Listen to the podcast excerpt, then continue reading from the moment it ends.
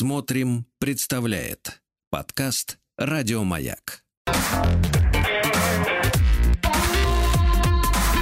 Сергей Стилавин и его друзья.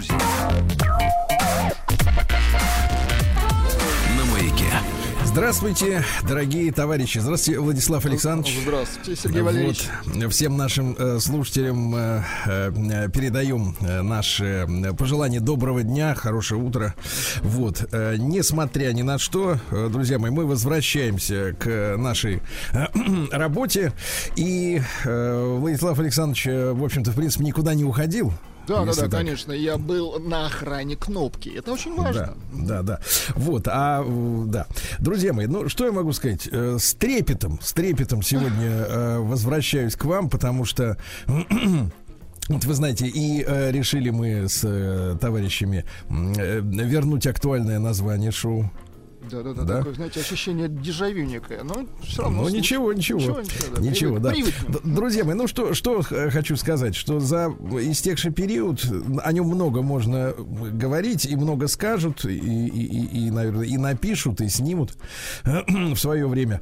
Вот. Э, могу сказать, что из э, общения с нашей аудиторией я окончательно не выключался. Вот, потому что благодаря э, телеграм-каналу Стилавин Тудей, да, несколько раз довелось э, именно в аудио формате, там в прямом эфире э, пообщаться. Это сейчас популярная тема. И э, вчера, например, в гостях у нас был доктор Добин. Как поживает доктор? Ну-ка. Знаете, как и вы вернулся из Конго в свое время. Вот, благополучно. Ну, да, Богу, и, да, да, да. И э, что можно сказать? Э, я на днях задал вопрос нашим слушателям. Э, каких гостей они ждут в нашем утреннем эфире э, в обновленной э, uh-huh. истории, да, вот, какие темы хотят слушать. И, конечно, я, ребят, прекрасно понимаю, что э, прежде всего э, нормальное, здоровое с точки зрения э, психики, вот, э, э, так сказать, общение, это прежде всего то, что востребовано. Я должен сказать, так, давайте, может, несколько лирических слов, да, несколько uh-huh. отступлений, требует и моменты состояния организма, организма, потому что, вы знаете, ребята, я тоже, как и вы, э, очень сильно э, нуждаюсь по жизни, не только в эти моменты, но и вообще по жизни, мне кажется, в таких вот э, четких, ну, скажем так, эмоциональных ориентирах, что ли, может, может быть, так можно выразиться, когда есть некая опора именно для эмоционального состояния. Эмоциональная опора. Угу. Да, потому что самое, то, что со мной, я думаю, что и с вами со всеми происходило, вот когда мы э, ненадолго прервали наше общение регулярное на радио, да, начиная с 24 февраля. Э, ну, что сказать, я, я, в общем-то, практически перестал спать да, и состояние было, ну, в общем-то, именно эмоционально и психологически подавленное. Правда.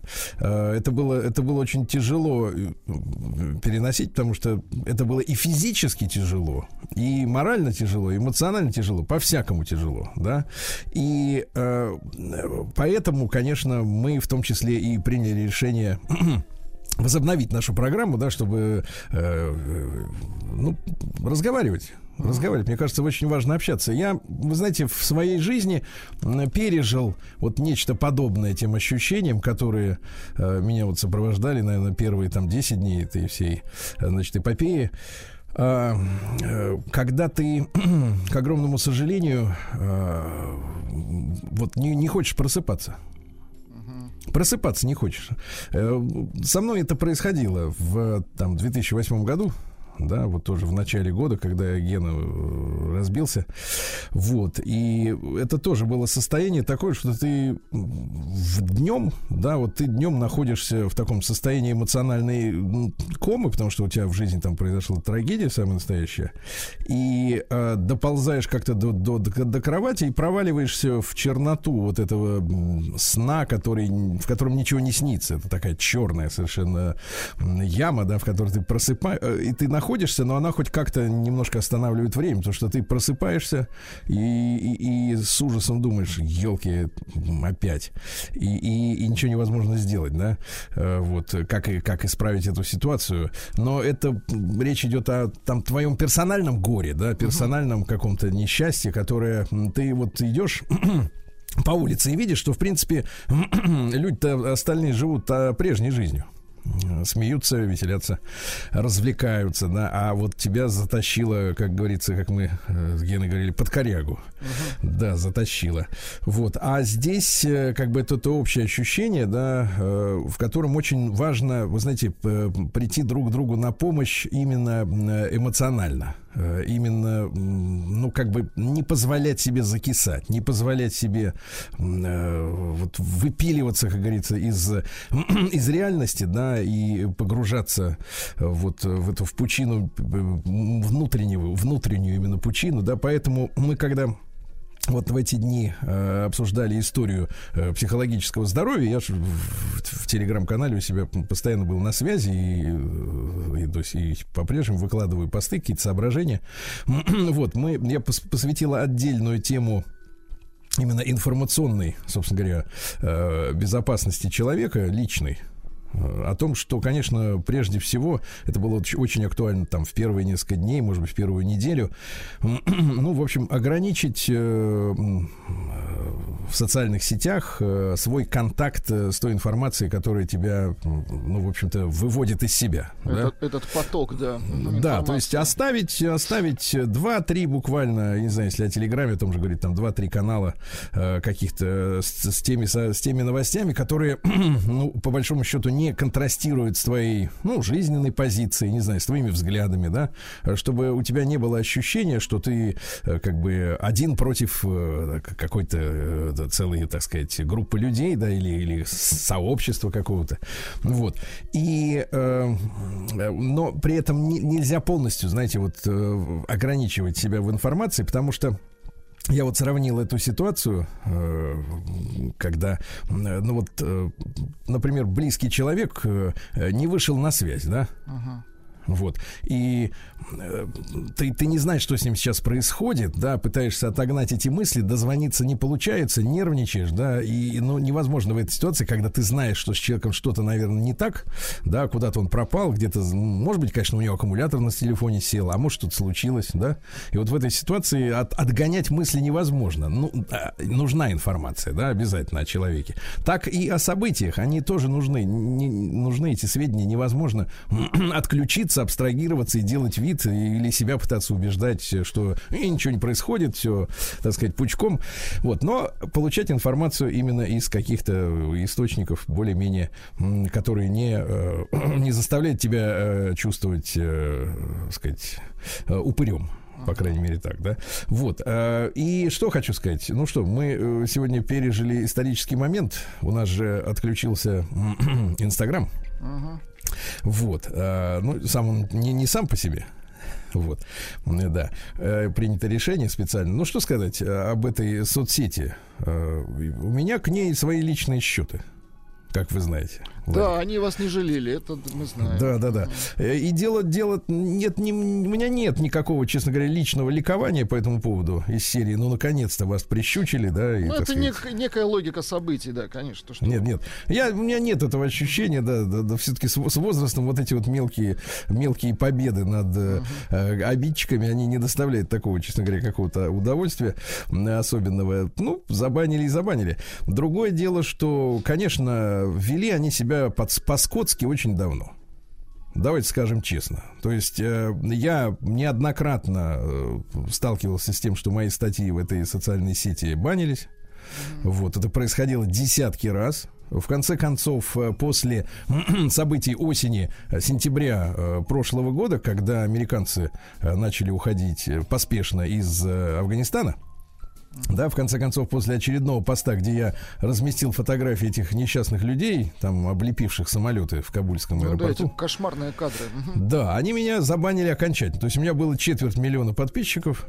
Вот. Причем, вы знаете, там история такая, что я неоднократно сталкивался с тем, что мне писали люди э, и говорили, Серега, вот смотри, у тебя есть там Инстаграм, а, а мы не можем на него подписаться. Uh-huh.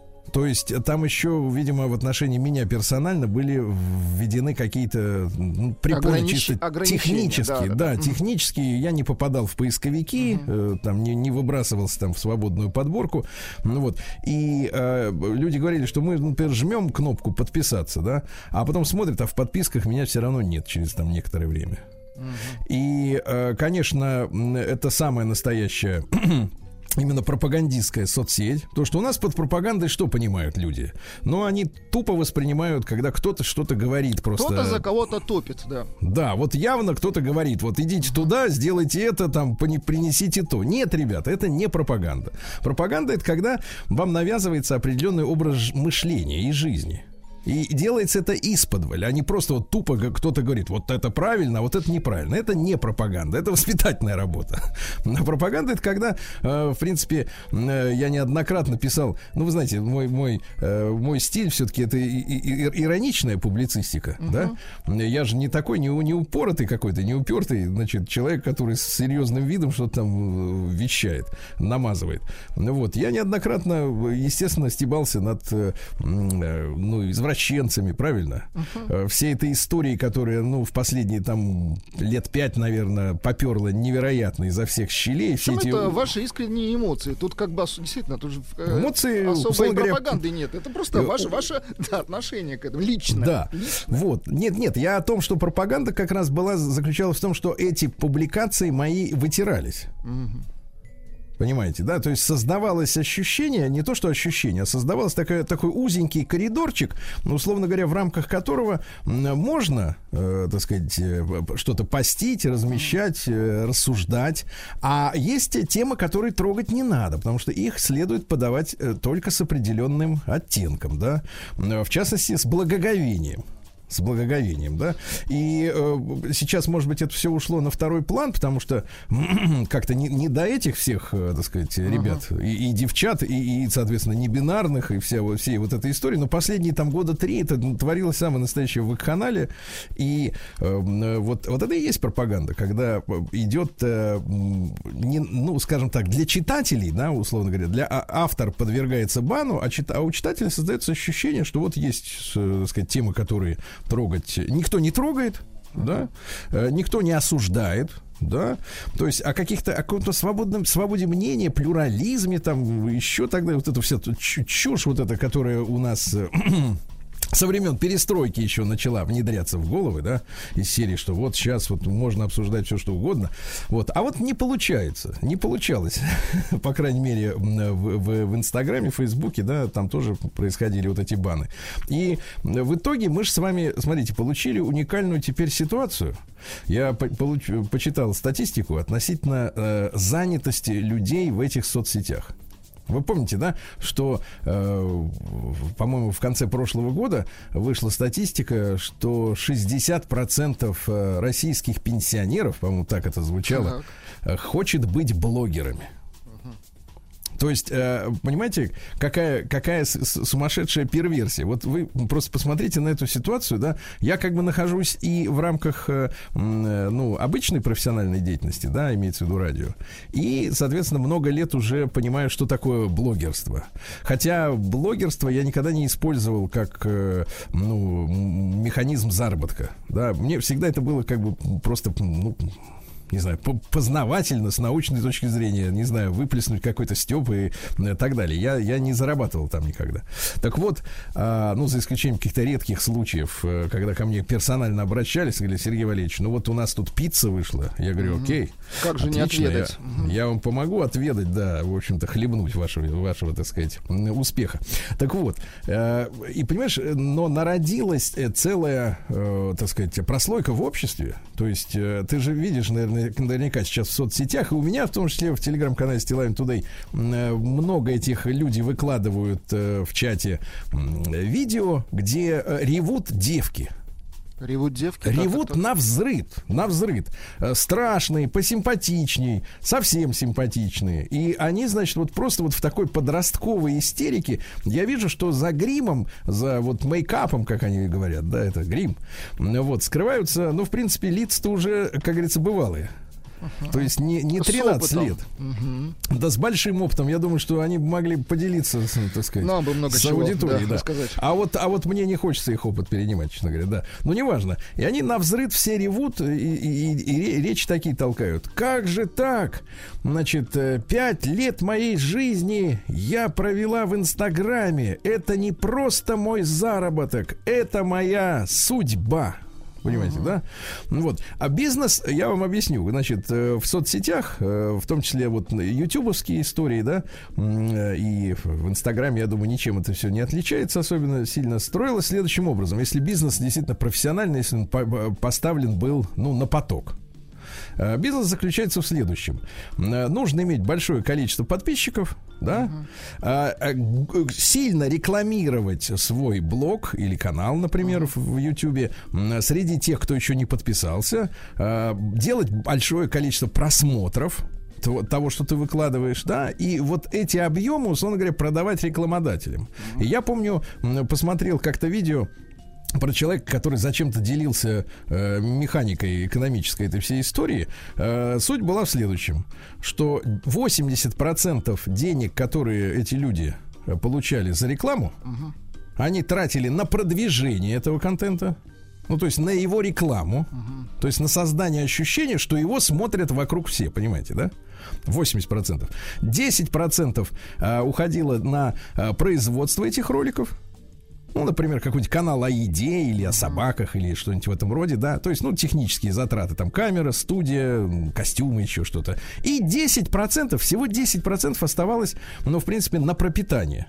То есть вот такая Ну, то есть бизнес-схема, да? рентабельность с- э, достаточно сомнительная. Не то чтобы сомнить, нет, за 10%, да, за десятину люди, как говорится, за церковную, вот, люди работают, а все деньги рекламодатели вкладывают в то, чтобы надуть следующих рекламодателей, чтобы у них было ощущение, что этот контент смотрят все, понимаете, да?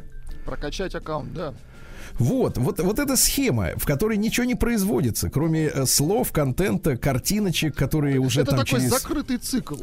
Да, который Сам там уже себя, через 5 минут после публикации уже никому не интересен. И вот эта схема, э, так сказать, э, дохода, она как бы вот э, ока- оказалась еще и быстро улетучивающейся, да? Мы, кстати, сегодня в эфире немножко поговорим и об этом обязательно с одним из наших гостей. Вот, а в целом я очень рад снова с вами быть вместе, дорогие друзья, и доброе утро.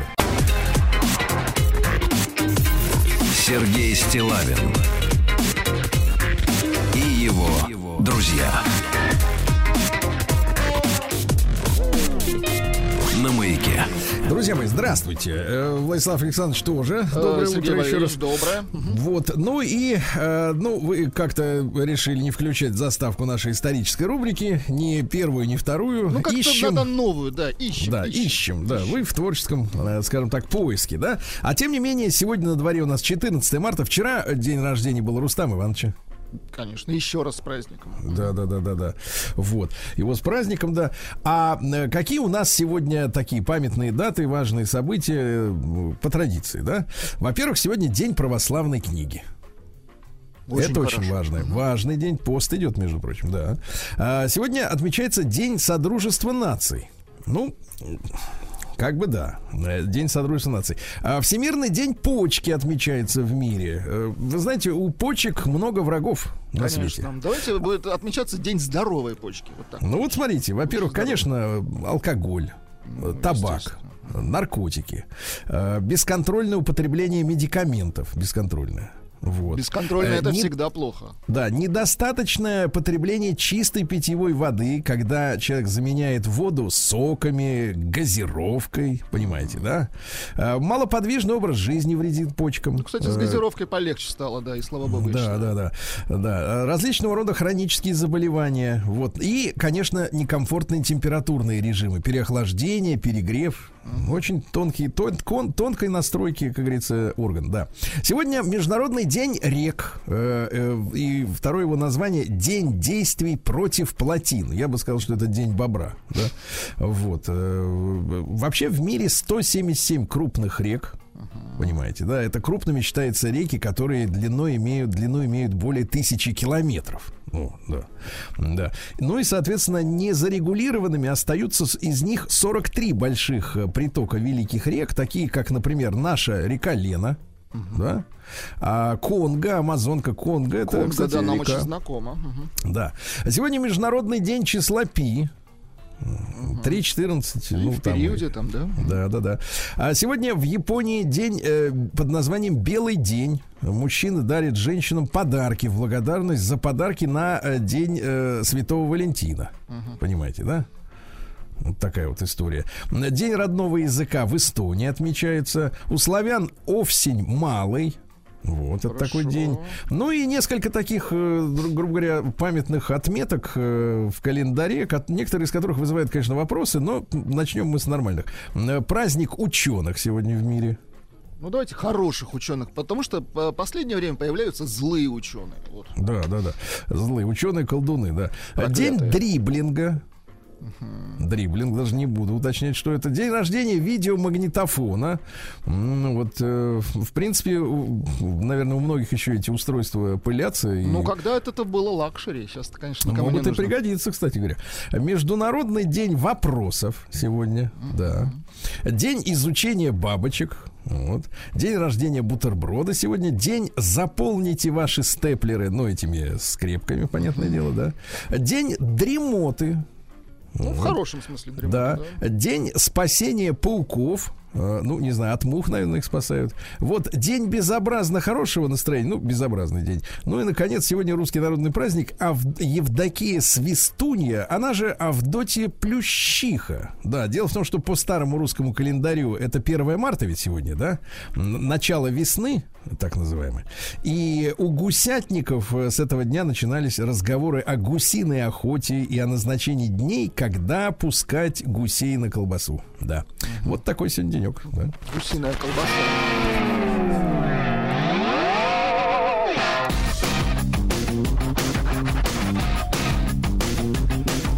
Сергей Стилавин и его друзья на маяке. Какие вы, однако, ретро-архивы подняли? Ну, конечно, пришлось встречи, да. Друзья мои, ну что, в 1611 году события какие в этот день произошли. К Москве пришло Рязанское ополчение. Очень приш, хорошо. Пришли, очень. пришли люди, а там, а в Москве поляки сидят. Понимаешь, да? Вот такая вот история. В 1804 году родился Иоганн Штраус. Вот, австрийский композитор и дирижер, и скрипач, и 152 вальса вообще. Подождите, это сын или отец? Они же там оба. Это отец. Отец. Ну, музыку мы эту все знаем, конечно. да. Конечно, конечно, да. Вот. Э, и история такая, что э, э, сыну-то он не разрешал играть, в принципе, на скрипке. А тот учился тайно, понимаете? Uh-huh. Вот, тайна. А в этот день у нас, э, что же интересного еще произошло? Э, в 1823-м Теодор де Банвиль родился. Это один э, французский поэт, драматург, один из основателей группы Парнас. Это не политическая группа, это... Это французская группа. Французская просто, группа, да, другая. Да, да, да. Вот, например, такие Давайте. строки. В тщеславии ничтожном толку мало. Быть преданным небес голубизне — смотреть, как блещут милых глаз опалы, найти в объятиях нежных при луне укрытие от горести извне, вино густое подливать из жбана. Ну, хороший такой перевод, да, милый. Перевод Жбана. хороший, конечно. А в 1835-м Джованни Вирджинио Скиапарелли, ну, кто не знает итальянского астронома, который обнаружил на Марсе каналы, Угу. Ну и все начали думать о том, что там и жизнь есть, раз что есть канал. Да, Потому что кому придет в голову э, рыть строить, это на сухую, согласен. Да, рыть канал, если по нему нельзя, как говорится, угу. плыть, да. А в 1839 году, выступая перед коллегами, Джон Гершель, э, вот, который являлся полиама, полиматом, полиматом, э, впервые использовал термин фотография. Молодец. То есть сегодня прозвучало это слово, да.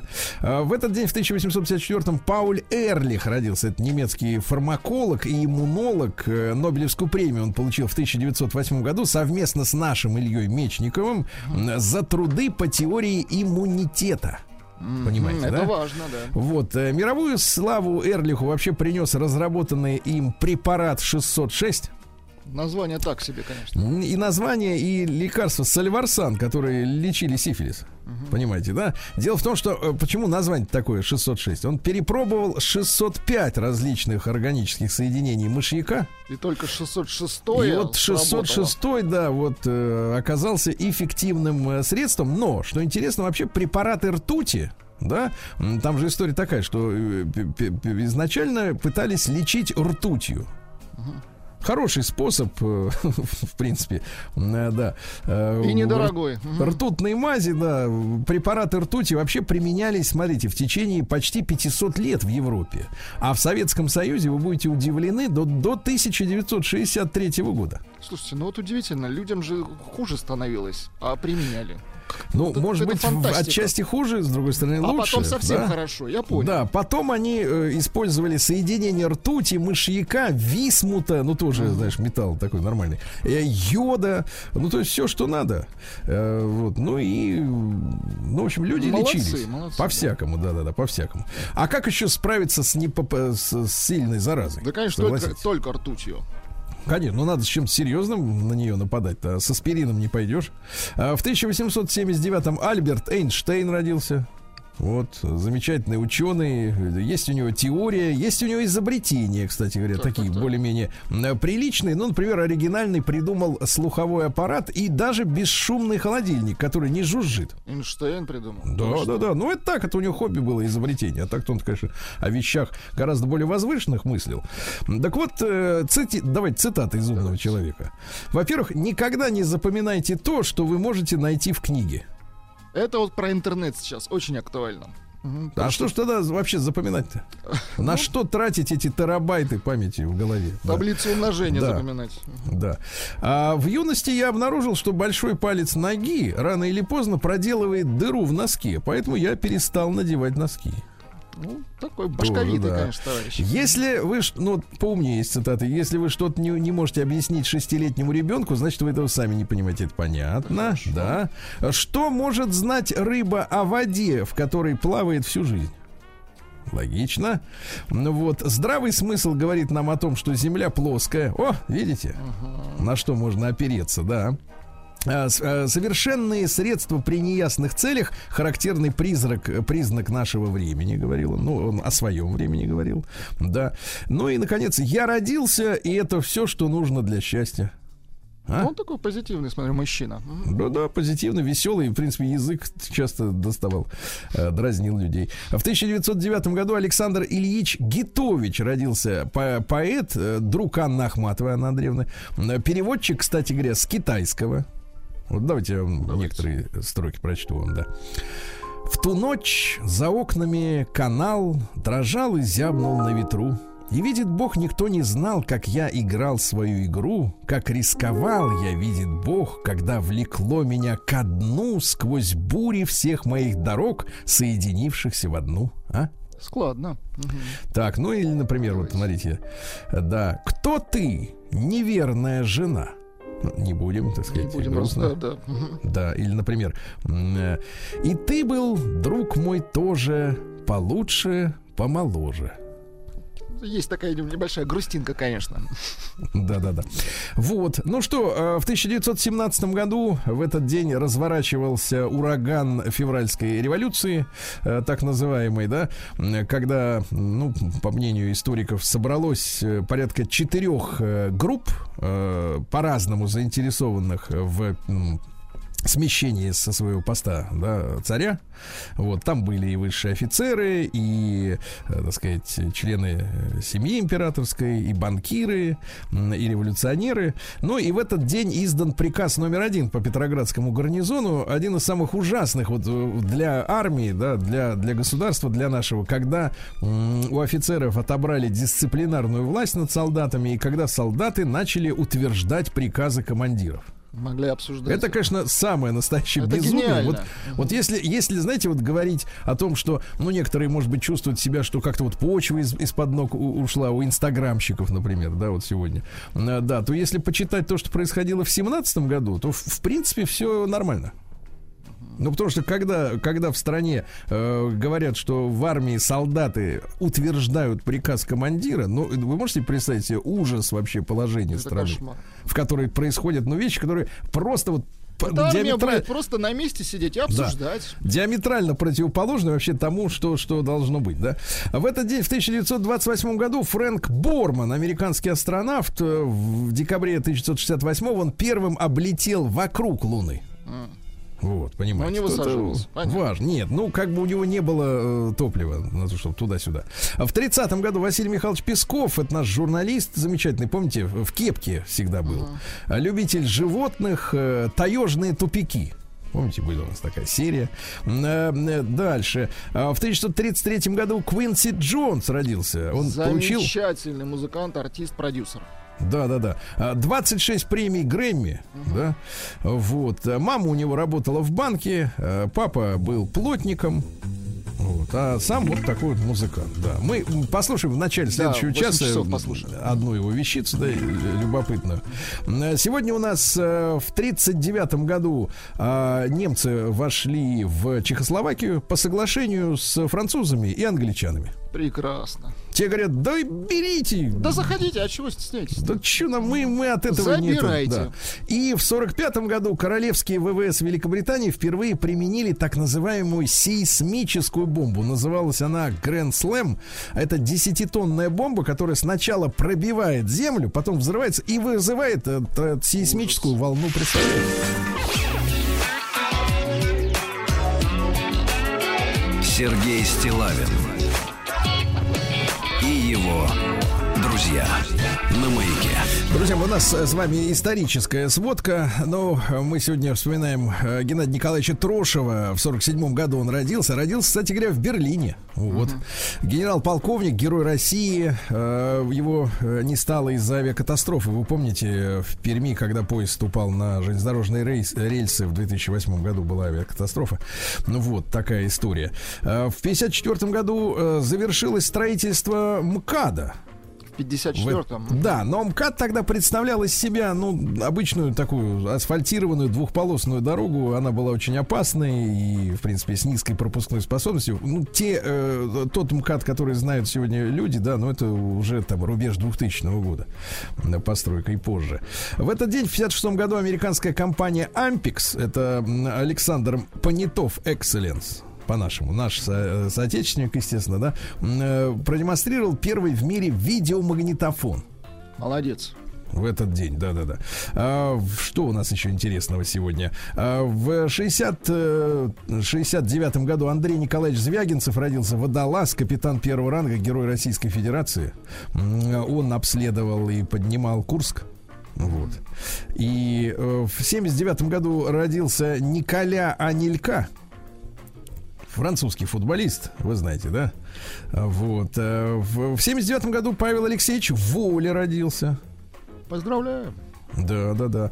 Вот такая вот история. А в 88 году родилась Саша Грей. Э, Грей это фамилия, не глагол. Великая драматическая актриса. Да, драматическая. Э, Родилась она в семье механика греко-американского происхождения. Имеет э, греческие, ирландские, английские, польские корни. В апреле 2006 года ее настоящее имя Марина. Марина. Марина. А так Саша, да, да, да. Ну, это хорошо, А когда у женщины много корней, в принципе. Да, четыре в, там, в данном случае. А в 2006 году приехала в Лос-Анджелес с твердым намерением сделать карьеру актрисы, да. А потом, э, позже, полную уверенность э, в правильном выборе профессии актрисы объясняла тем, что с юных лет проявляла стойкий интерес к этой тематике. Да. Однако со временем разочаровалась в ассортименте кинематографической продукции, да, да, которую был тогда способен предложить кинорынок. Вот. Э, цитата такая. Большинство фильмов э, этой категории я нахожу скучными, унылыми. Э, вот. Я хочу стать той актрисой, кто, в общем-то, вернет индустрии, так сказать, да. Ну, великая драматическая, да, мы поняли. Да, действительно, драматургия, да. Вот. Дальше. В 1990 году из Конституции Советского Союза была исключена статья номер 6 о руководящей роли коммунистической партии Советского Союза. А, что, что любопытно, вот э, это ведь этот пункт, да, шестой, он ведь э, в Советскую Конституцию проник только в 1977 году. Да вы что? Да, ну вот э, была принята Брежневская конституция в 1977 году, да, которая пришла на смену так называемой сталинской 36-го. Так вот, в сталинской-то этого пункта не было, что интересно. Удивительно, согласен. Угу. Да, да. И вот ее отменили, и, соответственно, начала рассыпаться вся система, потому что, ну, э, дело в том, что, может быть, люди сегодня, ну, особенно молодые люди, да, не очень хорошо понимают, что такое, э, что из себя представляла Компартия, да, в Советском Союзе. В принципе, это был, э, ну, как сказать, если говорить остро, то это был такой спрут, который проникал во все сферы жизни. То есть буквально во все, не только там э, в, в решения на самом верху да, партийных, но, например, на каждом предприятии, да, на каждом заводе э, существовал партийный комитет. Да более того, это давал смысл вообще всей жизни. Нет, нет, смысл это одно, а я о другом говорю, э, что в принципе э, партийные комитеты влезали реально вот в жизнь каждого сотрудника. В личную жизнь. Да, да, именно в личную. И я не понаслышке знаю эти истории, как, ну, в принципе, вот у, ну, например, у жен, от которых собирались уйти, например, мужья, uh-huh не то чтобы на вольные хлеба э, разводы действительно не поощрялись, а вот, например, к, к новой настоящей большой любви. И тогда человека, э, значит, э, жена, которая чувствовала, что вот возможно, так сказать, отчалит совсем скоро благоверный, она писала заявление в партком, партийный комитет. Вот, собиралось заседание, и там при всем честном народе, значит, соответственно, вот э, герои этого э, происшествия выставляли на показ и его чехвостили. Кошмар, да. Да. Ему объясняли, что он ведет себя плохо, мягко говоря, да. И что если он, например, себя не станет вести хорошо, то мы тебя, э, так сказать, э, уконтрапупим. Вот. Ну, в частности, если, например, говорить о э, там э, организациях военного толка, ну, условно говоря, там, где офицеры, да, то после такого например, решение человека уйти из семьи, э, мужчину могли, например, лишить продвижения к очередному воинскому званию. Да, были какие-то санкции. То есть угу. положено, соответственно, раз в несколько лет при, при успешной службе, да, при выполнении всех своих должностных, служебных обязанностей, офицерских, э, присваивать человеку новое звание. Человека могли на несколько лет оста- оставить, да, остановить, потому что он вот в глазах партийного комитета, прежде всего, был, соответственно, морально неустойчив. Ну вот наши слушатели вспоминают фильм «Афоня», там как раз яркий пример, как его вот чехвостили, приводили в нормальное да, состояние. Да, ну в «Афоне» да. это все, так сказать, носит ну, комедийный там, да, характер. Да, ну, это ну, а на самом деле людям, людям нормально вставляли, вправляли мозги. То есть, но с другой стороны, с другой стороны, да, получается, что в принципе вот э, роль, э, грубо говоря, религии, да, взяла на себя компартия роль жрецов, Абсолютно да, которые, точно. которые mm-hmm. до революции наставляли человека, да, и условно говорили, что надо делать, как не надо, как плохо, как хорошо,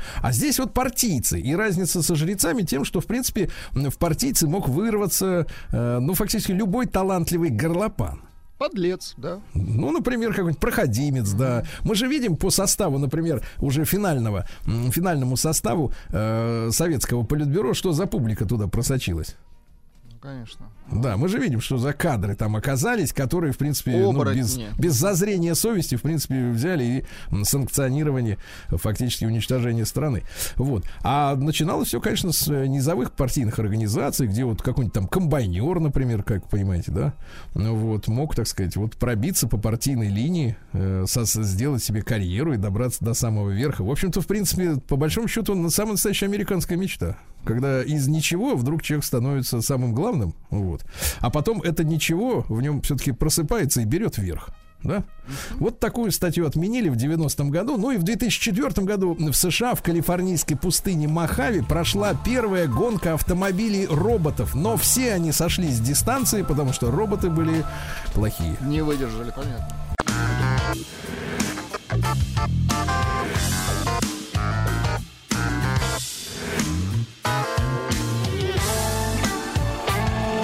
Сергей Стилавин и его друзья Дорогие товарищи, доброе утро вам всем. У нас понедельник, 14 марта. Рад вас всех э, приветствовать. Владислава Александровича особенно. Сергей Валерьевич, да. доброе утро. Да, да, да. Вы знаете, я э, э, вот и вчера вечером, и сегодня э, с утра по традиции, естественно, посмотрел, э, какие у нас, я так скажу, есть еще новости какие еще новости есть. Я, честно говоря, думал, что их нет, а оказалось, что э, их э, достаточно много. Единственное, что вот могу вам честно сказать, так в качестве анонса, да, ну нашей традиционной новостной э, подборки, я скажу, что невероятным образом куда-то исчезли все сообщения о телефонных мошенниках. Прекрасно, мне кажется. Все, все куда-то подевались, да, буквально, да. Но, тем не менее, тем не менее, конечно, люди, которые ведут а, привычный для них образ жизни, остались. Остались, да. И сегодня мы э, поначалу перенесемся в замечательный город Липецк. Минус два в Липецке. Ну что? чтобы песней своей помогать вам в работе дорогие мои. Липчане, да, да, липчане. Ну что ж, давайте посмотрим, чем живет город. Э, липчанина э, задержали за неуплату 519 штрафов ГИБДД. Какой активный, 500, активный 519. Да. Ну, давно живет, 43 года человеку, а на сумму 425 тысяч рублей. Кошмар. Как на сумму 425. Да. Ну что, э, хотят отправить его на 15 суток. В принципе, такая на излечение. вот история, да. Хотя такое, наверное, уже не лечится. А, другой вот липчанин выплатил долг по алиментам 322 тысячи рублей после возбуждения уголовного дела. Да. Ему запретили выезжать за границу, садиться за руль, и он, наконец, раскаялся, пришел в себя. Да. Слушайте, э, ребят, вот мы э, периодически с вами знакомимся с чудаковатыми именами, которые э, родители фантазеры, ну, которым не на ком больше тренироваться в плане своего креатива. Вот. Они дают детям разные, как говорит наш главный спортивный редактор, вычурные имена. Так вот, смотрите, да. какая интересная история. С начала года, а э, год-то только начался, хотя такое ощущение, что, честно говоря, уже несколько лет прошло э, по событиям. Так вот, с начала года в Липецке 45 человек сменили имя. 45 человек сменили. Уже 45, да, уже 45. В прошлом году таких было 275, но это вот подрастают дети, которым, соответственно, мамочки и папочки дают вот эти идиотские, э, соответственно, свои фантазийные имена. Э, вот дети жить с такими именами в Липецке, по крайней мере, не очень хотят, да. А дальше. Под Липецком директор Центра школьного питания 4 года выписывала себе премии из бюджета. Лавкач. Да, лавкачиха скорее. Вы выписала на 250 тысяч рублей, да. Ну, из мелочевки Липчанку будут судить за оскорбление полицейского. 7 декабря 48-летнюю житницу, находящуюся в общественном месте в состоянии под шофе, вот, э, задержали сотрудники патрульно-постовой службы, отвезли ее в районную больницу для медицинского освидетельствования. Она при этом ругалась матом, оскорбляла сотрудника полиции. Э, штраф грозит до 40 тысяч рублей. На да. 40 тысяч наговорила. Да. А дороже, чем по межгороду. А в Липецке трое парней пошли на ограбление ради сыра, колбасы и масла на 3400 рублей. Да. Кстати, что интересно, хлеб не взяли. Хлеб а хлеб брать, да? Не, не надо. Да. А, дальше. Липчан просит э, сообщать в полицию о торговле наркотиками. Не в том смысле, где как, а в смысле, кто и зачем. Вот да. Рецидивист из Москвы украл в Липецке два телефона, ну, то это мелочи. В Липецкой области пройдет неделя пенсионной грамотности среди молодежи. Среди молодежи пенсионная грамотность. Оригинально. А, школьников и студентов ждут э, деловая игра, тренинги, конкурсы. Вот посмотрите, например, в парке, в парке Быханов сад впервые пройдет чемпионат мани-раннинг. Э, денежные бега. Прекрасно. Вот, выполняя спортивные, интеллектуальные и творческие задания, участники смогут проверить свои знания. Кстати, оказывается, спорт пор- помогает проверять знания. Не догадывался об этом. Ну и пару сообщений. Во-первых, Липчанке грозит э, срок э, за продажу шпионской камеры в виде пуговицы. М, За пять тысяч купила пуговицу, из которой камера. э, Можно снимать ей, да, этой пуговицей. А это запрещено, кстати говоря, в стране. пуговица. Да, да, абсолютно запрещено. Ну и, наконец, давайте, что же в Липецке интересного. В Липецке 25-летний безработный, ранее судимый житель и заодно собутыльник обокрал 70-летнюю липчанку, с которой вместе э, дружно распивали алкоголь. Э, Бабуля на утро, когда протрезвела, заявила, что э, 25-летний, ну, я даже не знаю, даже Кавалер. в- внук внук, э, вот, э, ушел с 20 тысячами рублей, которые бабушка прятала в своей квартире на улице Папина. Отвратительно. Вот такая история, да. да.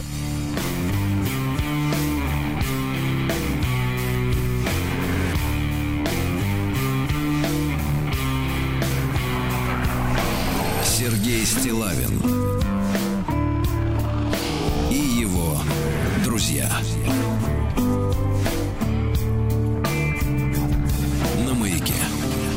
Но сегодня Владислав Александрович э, раздобыл где-то в своих архивных, э, значит, А мне что-то вот складах. потянуло, знаете, на ретро-заставки. Да, я, мне складывается, честно говоря, ощущение, что я их даже никогда не слышал. Вот, что-то такое из нереализованного, да. Как говорится, писал в стол. А, ну что, друзья мои, мы, конечно, в, в обычных новостях э, э, не будем уклоняться от животрепещущих тем, но, например, экономист Максакова объяснила, что Запад не выживет без наших удобрений. Вот так. Вот так вот, да. А в целом выяснил, сколько россиян крепко спят. Ну-ка. По ночам имеется в виду, по Ну, ночам, естественно. да. В Но не миллионах в, по- не в последнее время, не в последнее, а вот э, тревожит меня э, динамика. Э, Доля тех, у кого крепкий сон за последние 9 лет снизилась. А 9 лет назад крепко спало на 59% населения. А сейчас только половина. Вот, представляете, Плохо. да? Чаще всего на неспокойный сон жалуются женщины. 53% часто просыпаются по ночам. Каждая четвертая женщина в стране в плохом настроении с утра.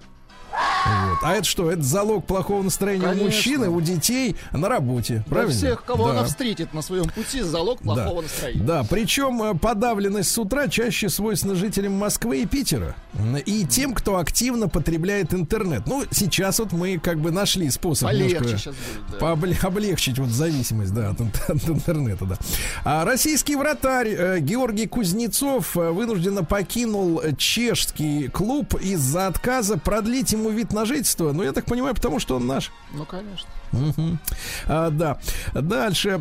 Психологи разоблачили главные мифы о стрессе. Ну, тоже полезная новость. Э, Профессор Кук э, вот, из школы общественного здоровья Нью-Йоркского университета э, отметила, что стресс это естественная и полезная реакция организма на опасность. Да? Полезная. М. Да, а стресс помогает также собраться. Ну, соберись тряпка, мы это выражение слышали не раз. Ну, увеличить фокус. Ну, не фокус-покус. а В оптическом смысле-. Да, ну, как бы заточить внимание, заострить на чем-то. И мотивацию в том случае, когда нужно решить какую-то сложную задачу. Э, Тем не менее, психологи отметили, что длительный стресс это опасно. В результате экспериментов э, Кук э, выяснил, что люди, испытывающие постоянный стресс, гораздо чаще делают глупые ошибки. Понимаете, да? Вот. э, ну, такие, которые можно было не делать точно, да? Не, не, не по незнанию, например, а просто вот по глупости по своей. Мне да? кажется, у ученого стресс от фамилии Кук. Да. Так вот, э, вредный совет постарайся не думать о проблеме, друзья мои, это не работает. Ну и э, еще один развенчан вредный миф о том, что алкоголь помогает снять стресс. Нет, не помогает. Да. Дальше к актуальным новостям. Мэр Новокузнецка Кузнецов. М, смотрите, как Красиво звучит, да. Да, рассказал, что сибирские предприниматели готовы, дальше цитата, отдать всю душу для замены Макдональдс. Всю душу. Всю прекрасно, душу. Прекрасно. Очень без, комментариев. Без, да. без комментариев. А, синоптик Тишковец, посмотрите-ка, Евгений-то на вахте. Угу. Посоветовал россиянам не ждать наступления весны в ближайшую а неделю. А раздеваться прямо сейчас. Жаль, да, жаль. А, эксперт а, Гойхман рассказал, как лучше потратить а, сбережения до 500 тысяч рублей, если они, конечно, у вас есть. В первую очередь, господин Гойхман а, посоветовал обратить внимание на житейские расходы. Например, нанести визит э, к стоматологу, спросить, как дела, да, а также посоветовал обновить доживающие свой век вещи, мебель, бытовую технику, прикупить обуви, галантереи, медикаментов. Угу. Вот, На спасибо. полмиллиона, да. Да. А стоматолог предупредил о болезнях ротовой полости, возникающих после коронавируса. А вы знаете, ведь еще никто не списал со счетов коронавирус. Да, да, да. Ну что-то про него забыли все. Так что нет, нет, нет. нет забудешь тут такое. А, терапевт Лапа Ой, посоветовала. Лапа. Да, посоветовала метеозависимым людям пить крепкий чай при низком давлении. Насколько крепкий чай должен быть? Ну, вот, кстати, видел в кино людей, которые всю пачку туда заваривают, да. А психиатр рассказал о пользе истерики. Господи, слушайте, что, что не совет, то один другого лучше, да. Кратковременная истерика может быть полезной. Ну, то есть вот так вот, я сейчас покажу, как кратковременная ну, истерика. Мяу. Все. Хорошо. А Storytel, шведский сервис аудиокниг, отказался приостанавливать работы в России. Так, понятно. А Пауло Каэлья э, назвал конфликт на Украине удобным оправданием для русофобии. Да, да, да.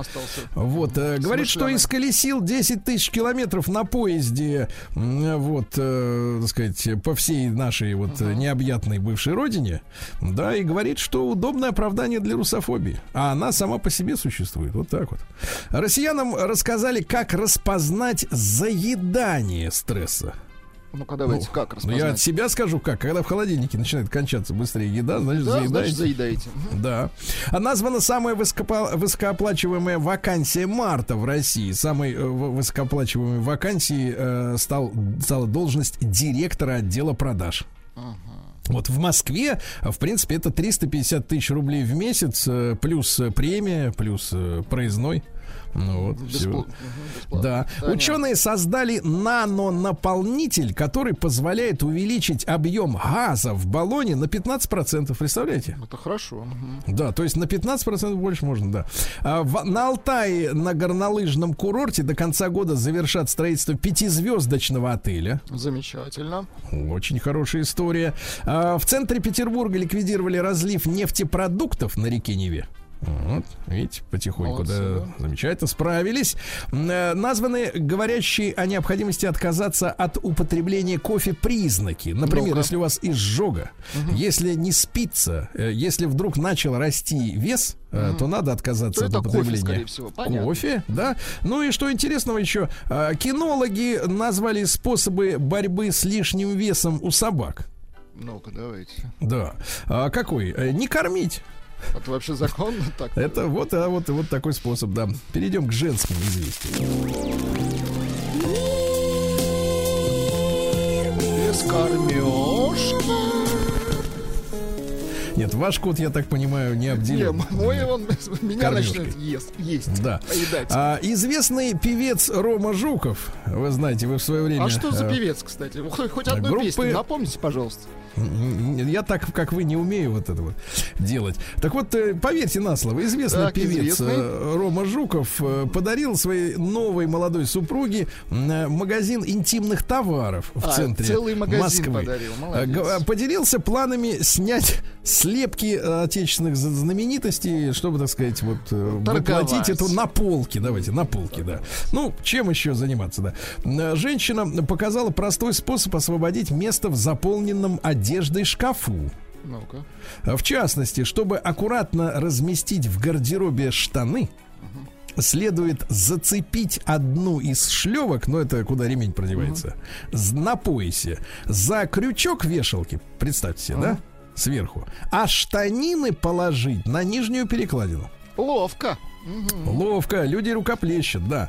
А женщина увлеклась поиском в США брендовых вещей в мусорных бачках и удивилась, найдя там и часы iTouch, и пеньюар Victoria's Secret. Видите, там людей можно найти в этих. Да. А, актриса Наталья Рудова рассказала, что колет ботокс даже в челюсть. Мне понравилось это выражение. Но она о да. себе говорила, конечно. Вот. Ну и, наконец, э, ювелир из Лондона сделала любимому шпицу бриллиантовый ошейник э, с э, 91 бриллиантом весом 15 карат каждый и наняла телохранителя, потому что шпица могут украсть вместе, с Вместе, этим да, с ошейником. украшением. Да, да.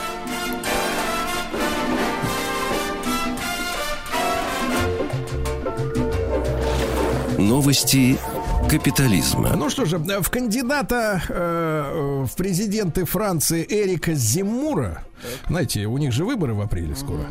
Поэтому э, товарищ Макрон так суетится и так Не активно хочет участвует уходить Макрон. в жизни Чувствуется. планеты, да. Не хочет. А вот Эрику Зимуру э, кинули яйцом в голову. Э, куриным. Куриным яйцом, да.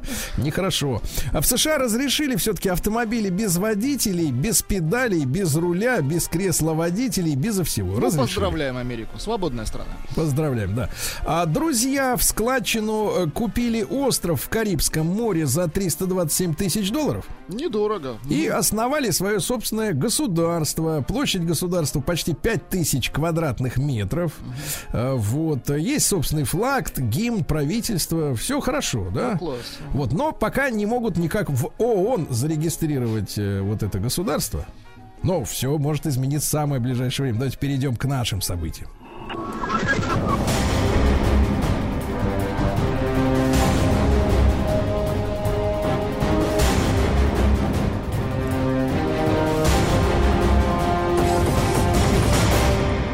Россия криминальная. Ну что же, здесь тоже есть новости кое-какие. Я опять же повторюсь, что вот э, телефонных мошенников не обнаружил. Стало меньше значительно, да. Но, но а, бизнесмен Жорин устроил стрельбу из окна квартиры в Домодедово подмосковном. Да-да-да, пришлось задерживать с применением э, спецсредств. Ну, у многих сейчас стресс, мы понимаем. Да. Нет, нет, ну Жорин перешел, конечно, Жорин, всю, конечно, сказать, да. да. Краев не А увидел, да. Дальше в Петербурге задержали двоих подозреваемых в поджоге девяти автомобилей. 38-летний неработающий, ранее судимый за кражи, и его 30-летний неработающий дружок, ранее судимый за самоуправство, э, сожгли полностью Toyota, BMW и Ford в Красносельском районе. А также по- подожгли, но не успели сжечь Land Rover, Ford, Opel, Ладу и Mazda. Вопрос такой, Ладу-то за что, Вот сволочь? именно. Мгм. За что? Ну и, наконец, э, давайте посмотрим из Подмосковья новости. То есть будьте аккуратны, товарищи. В Подмосковье трое подростков отравились напитком с неизвестным веществом. Представляете? А, и, значит, э, были госпитализированы подростка из супермаркета «Глобус». Вот, э, 2007 и 2008 годов э, рождения, то есть совсем еще парнишка, 14 лет, да? Э, Предварительно установлено, что они принесли в супермаркет сделанный ими самими напиток. Ну, то есть нашли правильное место для того, чтобы там его э, употребить. И в этом напитке могли находиться барбитураты. Отвратительно. Слушайте, я вот, конечно, Вы, конечно, у нас не химик, но так. не химик, но чувствую, что какая-то гадость. да. Это дрянь абсолютно Да. точно. По факту прокуратура Королева города Подмосковного начала проверку. Были установлены причины и обстоятельства происшедшего, а также дана оценка исполнению требований законодательства о несовершеннолетних, в том числе деятельности органов и учреждений системы профилактики безнадзорности и, Химической безнадзорности. да, Согласен. да, и правонарушений несовершеннолетних, а также действиям родителей по исполнению ими своих обязанностей по воспитанию детей. Ну, столько много букв, а в памяти-то остается только одно слово – барбитураты. Вот в чем И проблема. звучит ребят. отвратительно, согласен. да, да. И оно крепче вот этих всех, вот этой всей воды Нет, и бюрократической. оно крепче купеческого. Сергей Стилавин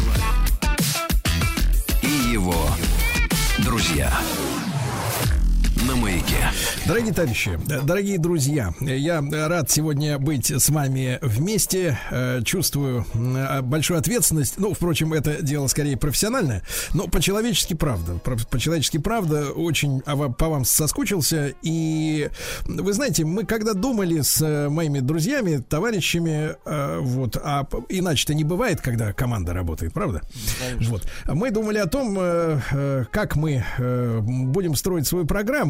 И вы знаете, мне э, очень хочется, и так вышло вот э, независимо от нас, нашего личного желания, да, очень, э, или там участия, вы сейчас поймете, о чем идет речь, да, я очень хочу, чтобы в нашей программе было больше места какому-то простому человеческому, теплому жизненному общению, потому что вот пока я присутствовал лишь вот э, эти несколько последних недель в Телеграме, да, в своем Телеграме Стилайн Today. Я провел там несколько эфиров и, естественно, читал сообщения от вас, моих э, слушателей, читателей. Вот. И я понимаю, что э, для людей очень важно сохранять вот эту нить да, человеческой теплоты, внимания друг к другу. И именно опираясь, может быть, на голос в большей степени, да, не позволять себе раскисать. Вот мне кажется, ребят, это самое важное в сложной э, исторической жизненной ситуации, какой угодно, да, глобальной, локальной, в личной жизни, в жизни во всех, всех, э, ни в коем случае не раскисать, не терять присутствие духа, вот, не позволять себе, э, так сказать, э, кукситься, да, э, вот, или тем более уходить в какие-то там дебри депрессии и прочее, прочее. И в этом смысле человеческий голос, ну, в данном случае мой, э, Владислав Александрович, да, и ваш, стоп, собственный, да, потому что я с вами общался э, несколько раз, и э, эти записи у меня в канале Стилайн туда и есть. Я чувствую, что э, э, э, наши слушатели это люди с большой теплотой, э, да, с, с сильным стержнем, да, э, внутри себя. И э, я хочу, чтобы мы с вами в этот непростой исторический момент, непростой, естественно, да, период жизни, поддерживали друг друга, э, вот э, как бы от сердца к сердцу от сердца к сердцу. И вы знаете, я вот хотел бы такую, может быть, серию наших программ об этом начать э, э, события, которые, опять же, вот повторюсь, э, мы с Владиком никакого отношения не имеем. Да, а, вот, э, не знаешь даже к счастью или нет. Но а, дело в том, что вот в эти дни наша замечательная редактор Аннушка, а вы ее все прекрасно знаете, да, э, так э, как девушку, в принципе, иногда не сдержанную, наша Анюта, да, всегда взбалмошную и так далее. Но она в эти дни родила четвертого ребеночка, Анечка. Добрый, добрый Да, утро. здрасте, Сергей, здрасте, Влад. Очень тоже соскучилась по вам. Да, четвертого. Четвертого третьего, родила. Третьего сына, да.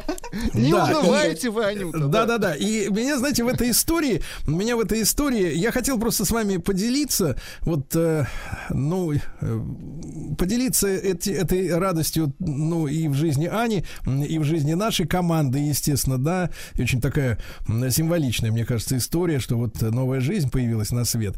И э, меня эта ситуация с Анной впечатлила больше всего тем, что э, за несколько несколько, буквально там за несколько, э, там пару месяцев до родов э, Аня нас предупредила, да, uh-huh. что она отправится, отправится в роддом.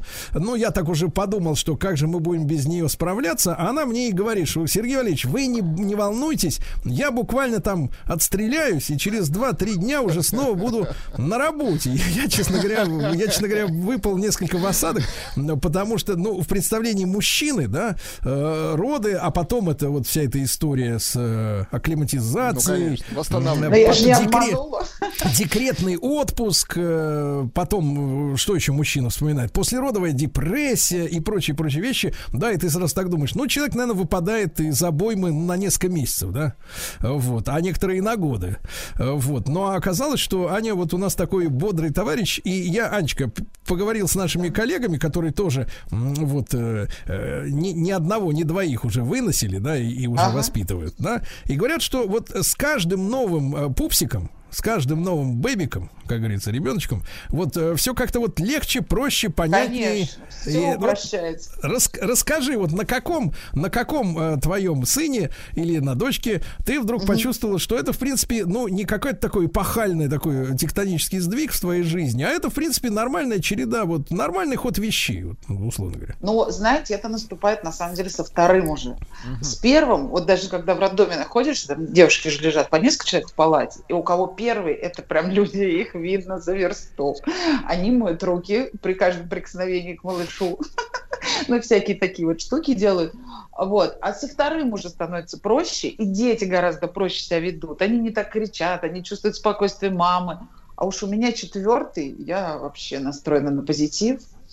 Так что это, это, это на самом деле все зависит от женщины, честно. Как ты вот, э, ну, насколько ты себя жалеешь, насколько вообще к жизни позитивно относишься. Потому что, в принципе, это не, ну, это не стресс. Я даже когда вот самую первую дочку родила, меня выписывали из роддома, к нам пришла старенькая акушерка и сказала, пожалуйста, не устраивайте дома трам-тарарам, не надо всем говорить, что у вас депрессия, что все, у всех жизнь продолжается. Вы просто привнесли туда нового человека, и все должны радоваться, и все справитесь, все наладится, типа, не устраивайте там ничего, но это не действует. С первым все устраивает, а сейчас уже видите, как все.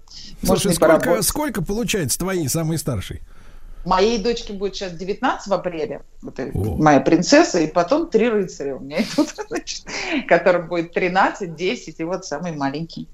Слушай, а я так вот с ребятами с нашими поговорил, с девчатами, и ага. вот опять же те, те наши э, товарищи, да, которые, ну, примерно так же вот, как ты, да, так сказать, матери, да, многодетные, да, они говорят, что э, вот, знаешь, когда говорят о детях о большом количестве, да, мы же знаем, что вот люди говорят, ой, это непосильная обуза, значит, это так, так вот, вот э, с утра до ночи ты в каком-то этом, э, в суете, крутишься, вертишься, не прилечь, не отдохнуть, никакой личной жизни и так далее, так далее. Ну вот, а вот э, от, от бывалых я получил такое экспертное мнение, что наоборот, э, эти э, детки, да, они становятся ну, условно говоря, такой командой, да, когда старшие Конечно. помогают присматривать за младшими, и не то, что одна мама развивается, раз, разрывается, и вот этих всех иждивенцев, которые сидят просто тупо со смартфонами и смотрят, значит, в рот тебе или в телевизор, да, их надо обслуживать. Вот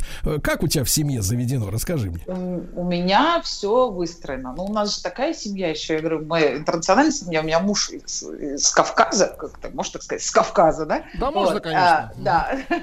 И нас такое воспитание, ну, такое чуть-чуть, может, кто-то сочтет это ортодоксальным, но у нас все дети, у нас никто не дерется. Например, между собой никогда, хотя у меня два мальчика, да.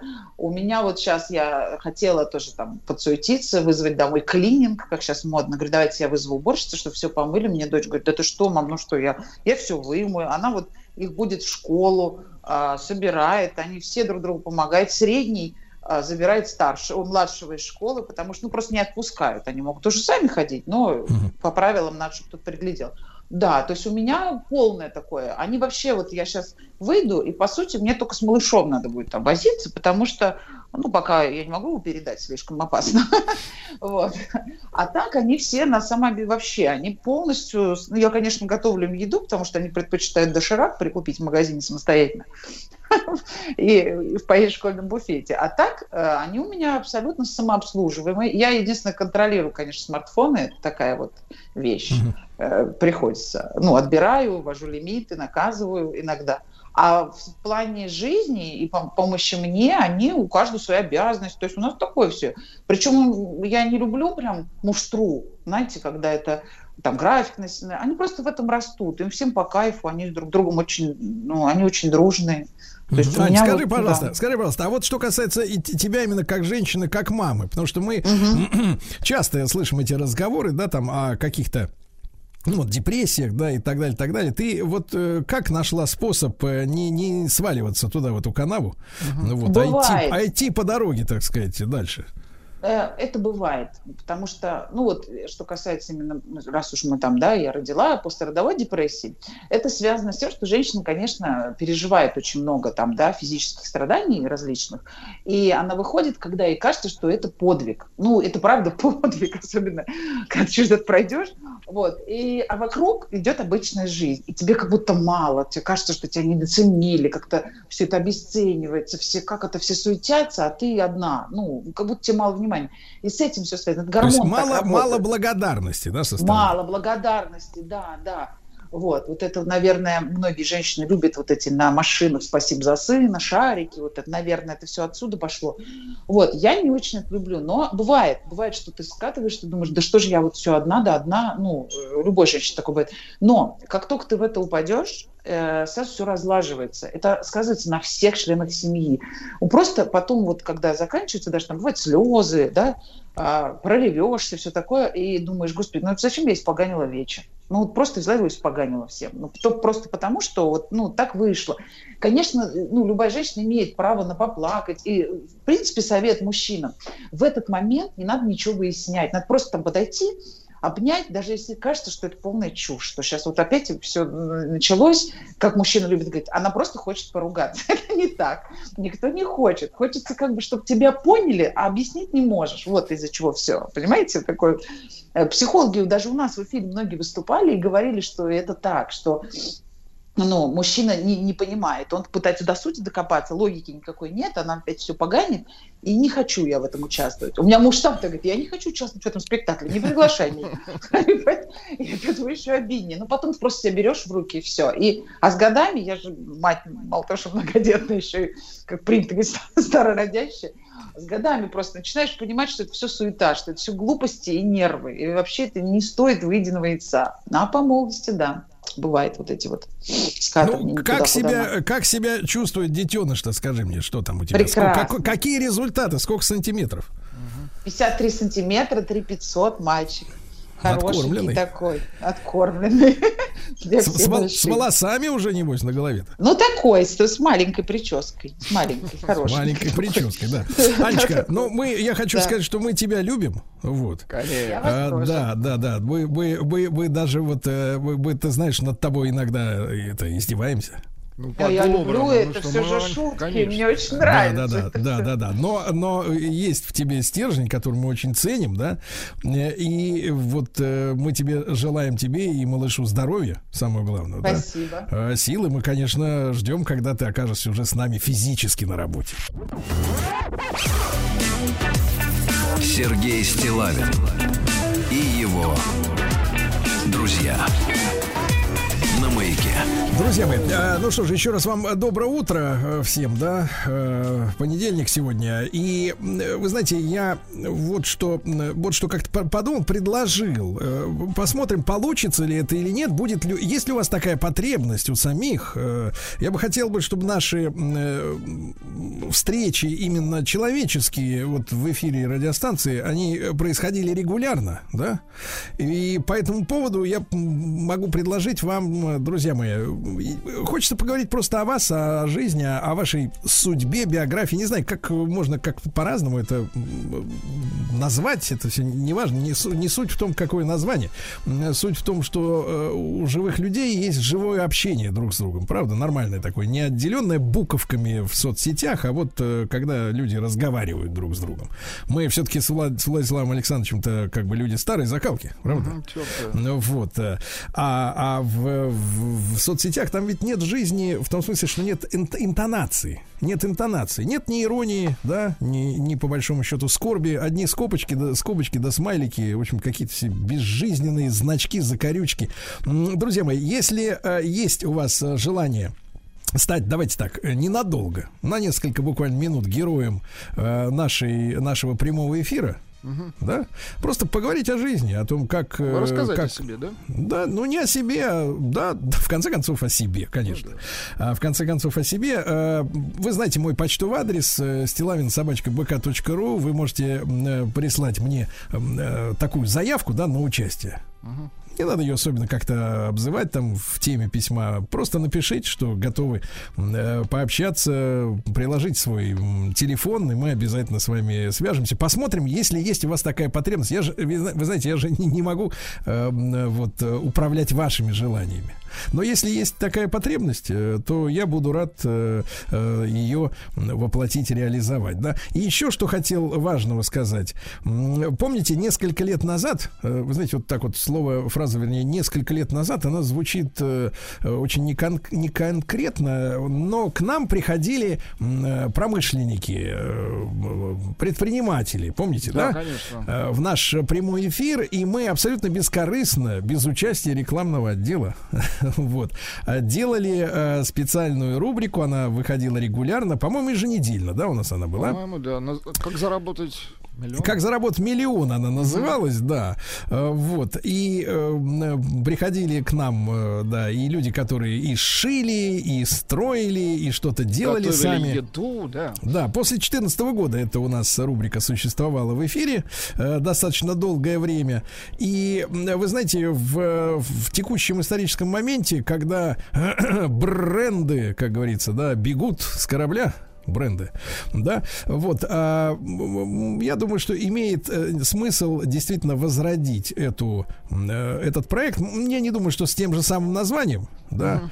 Дело не в том, что э, это заработок какой-то миллион, миллиард или сто рублей. Дело в том, что действительно нам хочется искренне помочь тем людям, которые в своих руках ну, сосредотачивают не финансы, а действительно реальное дело какое-то. Реальное дело, которое нужно другим. Э, Я даже как не буду су- сужать э, э, сферы, да, они могут быть самыми разнообразными и народного потребления, и промышленного. Ну вот, поэтому я приглашаю к участию в нашем эфире, чтобы у вас была возможность рассказать о себе. Еще раз повторюсь, это абсолютно наша такая бескорыстная инициатива. Никакого участия рекламного отдела здесь не предполагается. Вот, рассказать о том, как вы э, стали э, производителем чего-то, да? Ну, то есть делаете свое дело. Да. И э, даете рабочие места другим людям, да, вот, и э, помогаете, ну, и, и в целом, да, и, и в этой текущей ситуации тоже помогаете своим честным трудом, э, предпринимательским трудом, в общем-то, И другим себе, и людям. окружающим, конечно. И себе, и окружающим, да, это очень важно, э, взаимопомощь, да, когда э, твое собственное дело еще и служит на благо людям другим. Поэтому, эм, опять же, напомню мой почтовый адрес э, стилавинсобачка.бк.ру. Э, Можете мне написать э, письмо, вкратце описать, э, чем вы занимаетесь. Мы обязательно с вами свяжемся. Вот как раз наша разродившаяся Аннушка, она э, вернется э, со дня на день из больницы, и мы, соответственно, ваши письма, и я лично будем, естественно, в первую очередь просматривать и приглашать вас к эфиру, тем более, что сегодня для этого эфира абсолютно не обязательно ехать в какую-то далекую Москву, да, вот, в студию. Сегодня мы имеем прекрасную коммуникацию через тот же Skype, да, когда мы можем, э, в общем-то, посмотреть на предпринимателей не только в Москве, но и в любом уголке нашей огромной родины, правда? Конечно. Вот. Потому что я вот приведу, например, вот э, пример простой. Э, некоторое время назад э, вышли на меня люди, которые занимаются пошивом одежды. Так. Вот, да-да-да. Причем, э, причем я до поры до времени не буду Значит, э, буду сохранять интригу, да, э, что это конкретно за бренд. Э, Вот, э, люди в Санкт-Петербурге, э, вот, организовали цех, да, потому что вот говорят, что нас же приучили уже почти думать о том, что все шьется в Китае. Нет, Да? не все. А это вранье, ничего не все шьется. Потому что, и причем, знаете, я так скажу, не запредельные у людей цены. Вот, и э, я говорю, товарищи, я должен перед тем, как вас... э, Ну, это речь шла о рекламе, э, так сказать, бескорыстной рекламе, так сказать, в моем, а, опять же, почившем Инстаграме, вот, который перестал работать, опять же. Вот. Э, И я говорю, ну, вы мне пришлите на пробу что-нибудь, потому что надо же самому сначала убедиться, что эта вещь качественная, да, не только на картинке. Знаешь, иногда бывает, на картинке красиво, потом курьер людям привозит, а там черти что. Да. Или кирпич э, вместо смартфона по- на хуже, почте. Да. И вот я на днях э, получил посылочку.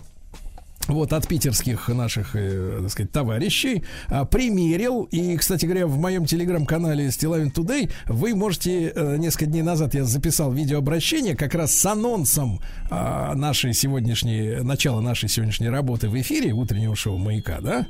И вот там я как раз э, во время этого минутного видеообращения нахожусь как раз вот э, в предмете гардероба, который вот сделан питерскими умельцами. Я скажу, вам, я скажу вам честно, очень с большим вкусом, с, с идеей, со смыслом и, и с точки зрения производства, да, культуры именно производства, очень качественные вещи, которые действительно... Я всех вас приглашаю, ребят, кто является производителем, пишите стилавин собачка бк.ру, мы от чистого сердца расскажем о вас всей стране. Сергей Стилавин друзья.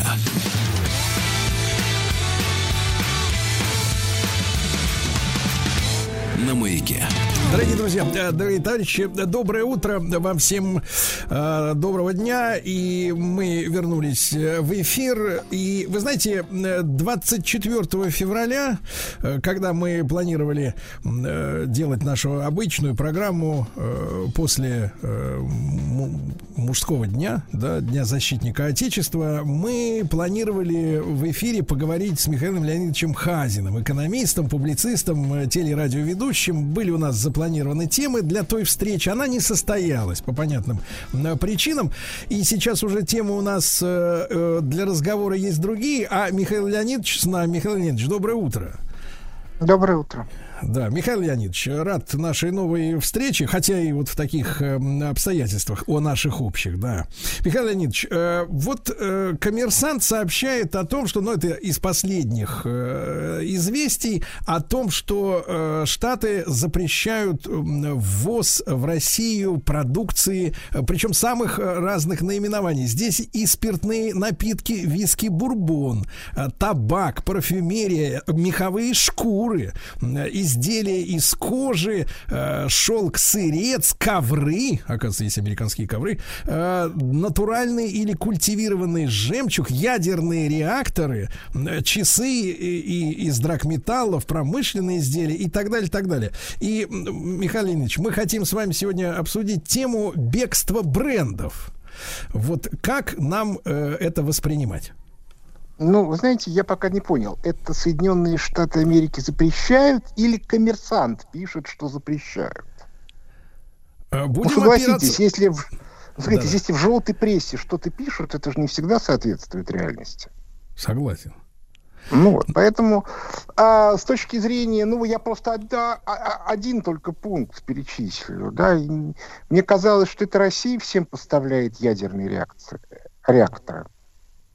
Такое да, у меня да. было ощущение. Да. А не наоборот. Ну, в общем, короче говоря, понимаете, э, сейчас очень принято разводить панику. Да? Я не исключаю, что Соединенные Штаты Америки что-то могут запретить, они сейчас все запрещают. Но ссылаться на коммерсант как-то неприлично, согласитесь. Михаил Леонидович, но тем не менее, тем не менее, если говорить о вот этих э, компаниях, которые официально да, заявили об уходе э, с российского рынка, как нам на это, под каким углом смотреть на происходящее? Ну, вы знаете, э, вот давайте смотреть сразу. Во-первых, э, все санкции, все истории имеет смысл рассматривать только где-то через, ну, я думаю, что где-то к середине мая. Потому что то, что происходит сейчас, ну давайте смотреть, да? мы уже видим, что уже сегодня это очевидно, что киевский режим а, был, так, это такой был а, американский э, прокси-режим. То есть это структура, которая управлялась непосредственно Соединенными Штатами Америки. То есть информация о а, соответственно, в биолабораториях, которые готовились к бактериологической войне, информация о потенциальном ядерном оружии, информация о том, что э, киевский режим в начале марта был готов уже начать войну против России, она как бы уже ее уже столько, что абсолютно невозможно ее игнорировать. И, в общем, это однозначно свидетельствует о том, что режим этот был марионеточный. По этой причине наша а, операция вызвала дикое бешенство на Западе. Ну как же так? Ну типа это наше, да? Вот какое они имеют право? Это с одной стороны. С другой стороны, с точки зрения понимания даже на, в Соединенных Штатах Америки, что Россия вернулась в статус великих держав, и что распад мировой долларовой системы неизбежен, и что великие державы в своей зоне ответственности имеют право следить за порядком, они, в общем, эти доводы должны перевесить. Поэтому, когда вот эта вот пена сойдет, ну, по моим прикидкам, это вот как раз к началу мая, середине мая, можно будет реально говорить о санкциях. Если мы будем говорить о провокациях, Соединенные Штаты Америки и Великобритания, если вы обратите внимание, очень ловко провоцируют Евросоюз на введение разного рода дурных санкций. Для чего они это делают? А дело в том, что э, Соединенных Штатах Америки у нынешнего руководства, у президента Байдена очень серьезные проблемы, связанные с высокой инфляцией. И все попытки с ней бороться ни к чему не привели. А выборы в ноябре. По этой причине Байдену бы очень хотелось немножко денег. А немножко денег можно взять из Евросоюза. То есть, иными словами, сейчас Евросоюз провоцирует на разные бессмысленные санкции. Уже начался отток капитала из Евросоюза в Соединенные Штаты Америки. Где-то за пару-тройку месяцев, когда, наконец, дойдет до руководства стран Западной Европы, куда их втравили, они постепенно начнут эту активность снижать, и, и, и ситуация устаканится. Я не исключаю, что по итогам очень многие из тех санкций, которые уже объявлены, они как-то тихо исчезнут. Ну, вот у меня такая имеется гипотеза, что, конечно, не меняет ситуацию, что мы должны переходить к мобилизационной экономике и заниматься ею всерьез. Пока особых действий в этом направлении не совершается и совершаться не может, потому что либеральное управление никуда не делось. Михаил Леонидович, а что касается, опять же, возвращаясь, да, к этой теме, э, э, значит, бегства ширпотреба, да, именно э, того самого ширпотреба, ну, который, как мы с вами, взрослые люди, вы лучше помните, я, так сказать, в, в, в, юношестве, в юношестве это помню, да, то есть основная такой механизм раскачки ситуации в Советском Союзе в позднем был как раз вот дефицит ширпотреба. Э, то есть вот э, люди стояли в очередях. Э, я даже не, но... про, послед... не про последнюю историю с там продуктами питания, но вот что касается всех этих женских сапог, штанов, свитеров и так далее, так далее, все эти спекулянты и так далее. А насколько вот серьезно стоит вопрос с тем, чтобы нам вот замещать своими какими-то силами все эти тряпки, да, или ориентироваться на китайских товарищей, которые, собственно говоря, все это и шьют, вот, но, может быть, под, под своими брендами какими-то. Да и у нас тоже шьют. Очень много, знаете, вот последнее время замечательная мне знаете, такая шутка в виде рекламы. Изготовляем импортную продукцию на любой вкус. Вот. А, я прошу прощения, подавляющее большинство джинсов в конце 80-х, начале 90-х были изготовлены у нас в стране. Да и очень много чего было изготовлено. Нужно всего-навсего разрешить малому и среднему бизнесу функционировать. Дело в том, что политика Центробанка, которая как бы шла со времен Гайдара, запретить рубль как инвестиционную валюту. И по этой причине у нас малый и средний бизнес на ладан дышит. То есть он может функционировать только если он будет уклоняться от уплаты налогов. Ну, потому что и налоги запредельные, и кредитов дешевых нету. Если изменить кредитно-денежную политику и налоговую, то у нас будет такой расцвет малого бизнеса, что мы будем скорее продавать продукцию легкой промышленности, чем, соответственно, ее импортировать. Но, опять-таки, еще раз повторю, для этого надо отказаться от либерального управления экономикой, которое продолжается. Набиулин и Силуанов никуда не делись и свою разрушительную работу по отношению к российской экономике продолжают. Друзья мои, Михаил Леонидович Хазин, экономист и публицист с нами в эфире. Мы говорим о текущем э, моменте. Михаил Леонидович, а что касается вот этой истории с оттоком э, капитала из Европы, бегства да, капитала, вообще насколько у Евросоюза велика, велик запас их прочности, да, на фоне особенно тех э, сообщений о том, что еще в конце э, прошлого года, до начала вот э, там этих ярких, горячих событий, да, последних нескольких недель, э, начали из-за высоких цен на газ, я так понимаю, закрываться, останавливаться такие сложные производства, где энергоемкость была высокая, там, бумаг, э, так сказать, сталилитейные, не сталилитейные, а стали прокатные производства, кажется, цементные заводы, в частности, там в Северной Италии мелькали сообщения. Ну, это-то как раз все мура, конце концов могут и завести китайский цемент. Невелика проблема. Велика проблема в том, что э, Евросоюз значительную часть азотных удобрений производит из российского газа, и заводы этих удобрений стали закрываться. Это означает, что будет очень плохой урожай в этом году. А проблема состоит в том, что э, ну, даже уже Борель, э, так сказать, министр иностранных дел Евросоюза, чтобы какой бы смысл не вкладывать в это выражение, сказал о том, что э, возможности Евросоюза по введению новых санкций исчерпаны. На самом деле в, Евросоюзе экономическая катастрофа. Но тут я могу сказать только одно. Поскольку я каждую неделю делаю макроэкономический обзор э, от имени Фонда экономических исследований Михаила Хазина, а последний вышел как раз сегодня у нас понедельник, значит, он вышел позавчера. Ну, собственно, по итогам недели. И это первые макроэкономические данные, которые затронули уже период после 24 э, февраля, потому что предыдущие касались более ранних периодов, то я могу сказать, что экономическое положение в Евросоюзе катастрофическое. Когда у вас инфляция промышленная 20-25%, а по некоторым странам и 30 с лишним, то э, экономика нормально функционировать не, не может. Так что они там вопят дурными голосами. В Италии уже в некоторых магазинах в некоторых регионах начинают лимитировать продукты, выдаваемые в одни руки начинаются забастовки дальнобойщиков, потому что а, а во всех европейских странах именно э, фуры э, главный способ доставки продукции, в отличие от нас. У нас главные это железная э, дорога и маленькие автомобильчики.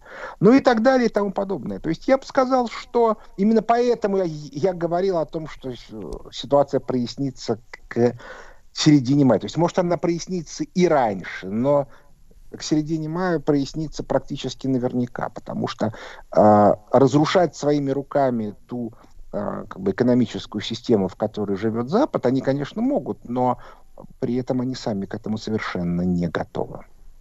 Михаил Леонидович, а вот эти процессы, да, как вы говорите, промышленная инфляция и просто потребительская инфляция, они резко ускорились из-за последних событий? Или это такой вал, который нарастал и до этого? То есть, и, например, в январе, когда, в общем-то, в принципе, шумиха была только в СМИ?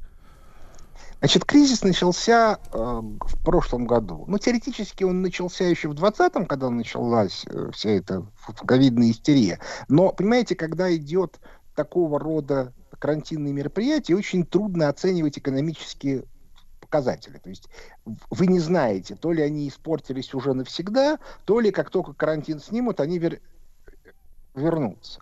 Так вот, а, можно сказать, что высокая инфляция началась где-то э, в мае-июне прошлого года и пошла по нарастающей. Причем на первом этапе Соединенные Штаты Америки обгоняли Евросоюз, а сейчас уже э, наоборот, Евросоюз обгоняет Соединенные Штаты Америки. Темпы инфляции и там, и там примерно одинаковые. По промышленной инфляции они где-то 20 процентов, темпы потребительской инфляции подходят по официальным данным к 10. В реальности, я, я думаю, они скорее э, в районе 15. Но э, альтерна, альтернативные данные крайне ненадежны.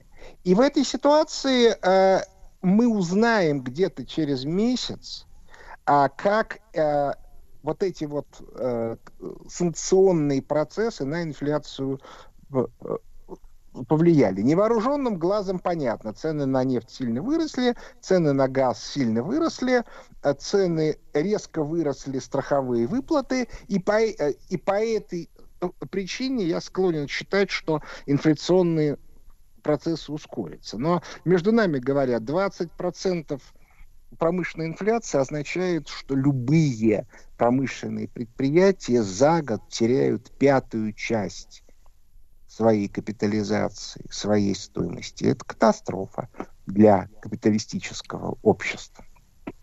Михаил Леонидович, вы упомянули про возможные проблемы с нехваткой продовольствия да, в Европе. Где-то читал э, историю о том, что э, вот э, арабская весна э, 2011 года, э, ну, как бы связана с э, неурожаем в России. В 2010 году, когда у нас там на протяжении, там в центральной части России 40 дней стояла та памятная жара, помните, вот этот смог и дым, дым от, так сказать, да, тлеющих торфяников, да, и вот э, мы, соответственно, тогда были вынуждены ограничить экспорт и полыхнуло, э, так сказать, на фоне подорожания продуктов питания в Северной Африке.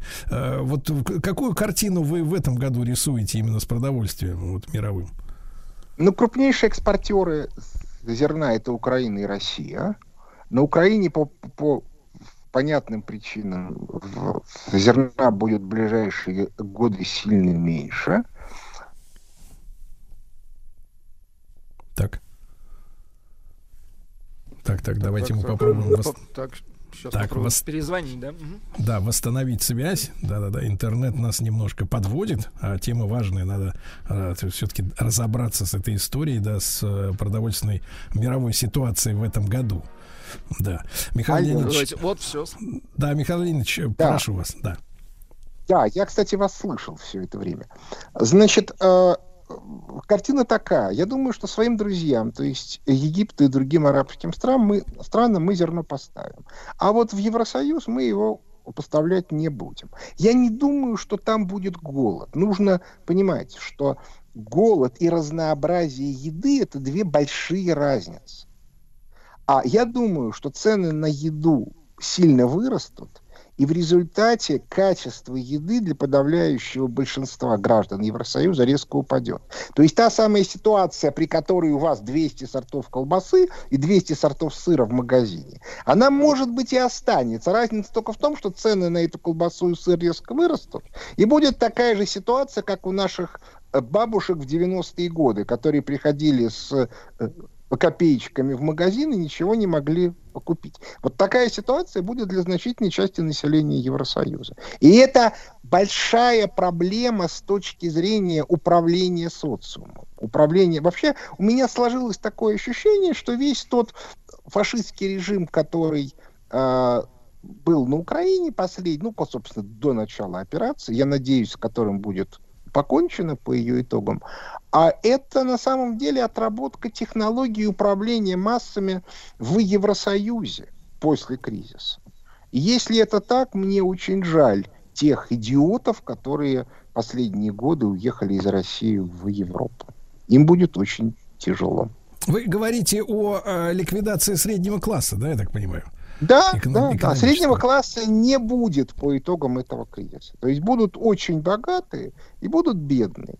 То есть фактически э, экономика э, сведется к модели, ну, там, конца 40-х, начала 50-х, но желающие могут там посмотреть какие-нибудь ранние фильмы с Мастрояни и, и Софи Лорен, типа там «Брак по-итальянски». Очень э, душе подъемное зрелище. Или ранние фильмы Филини. И, и, в общем, я хочу сказать, что те люди, которые уехали из России, им не дадут жить богато. Даже те, кто увез довольно много денег. Ну, потому что за безобразие. Своим не хватает, а тут эти наглеют. Я с большим интересом посмотрю через 2-3 года, как они будут возвращаться обратно, так сказать, к родным, в родные пенаты.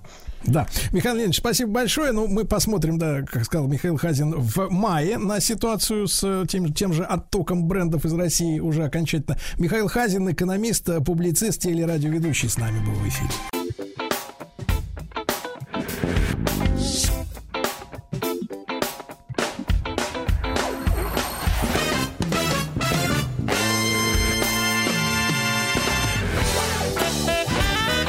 Сергей Стилавин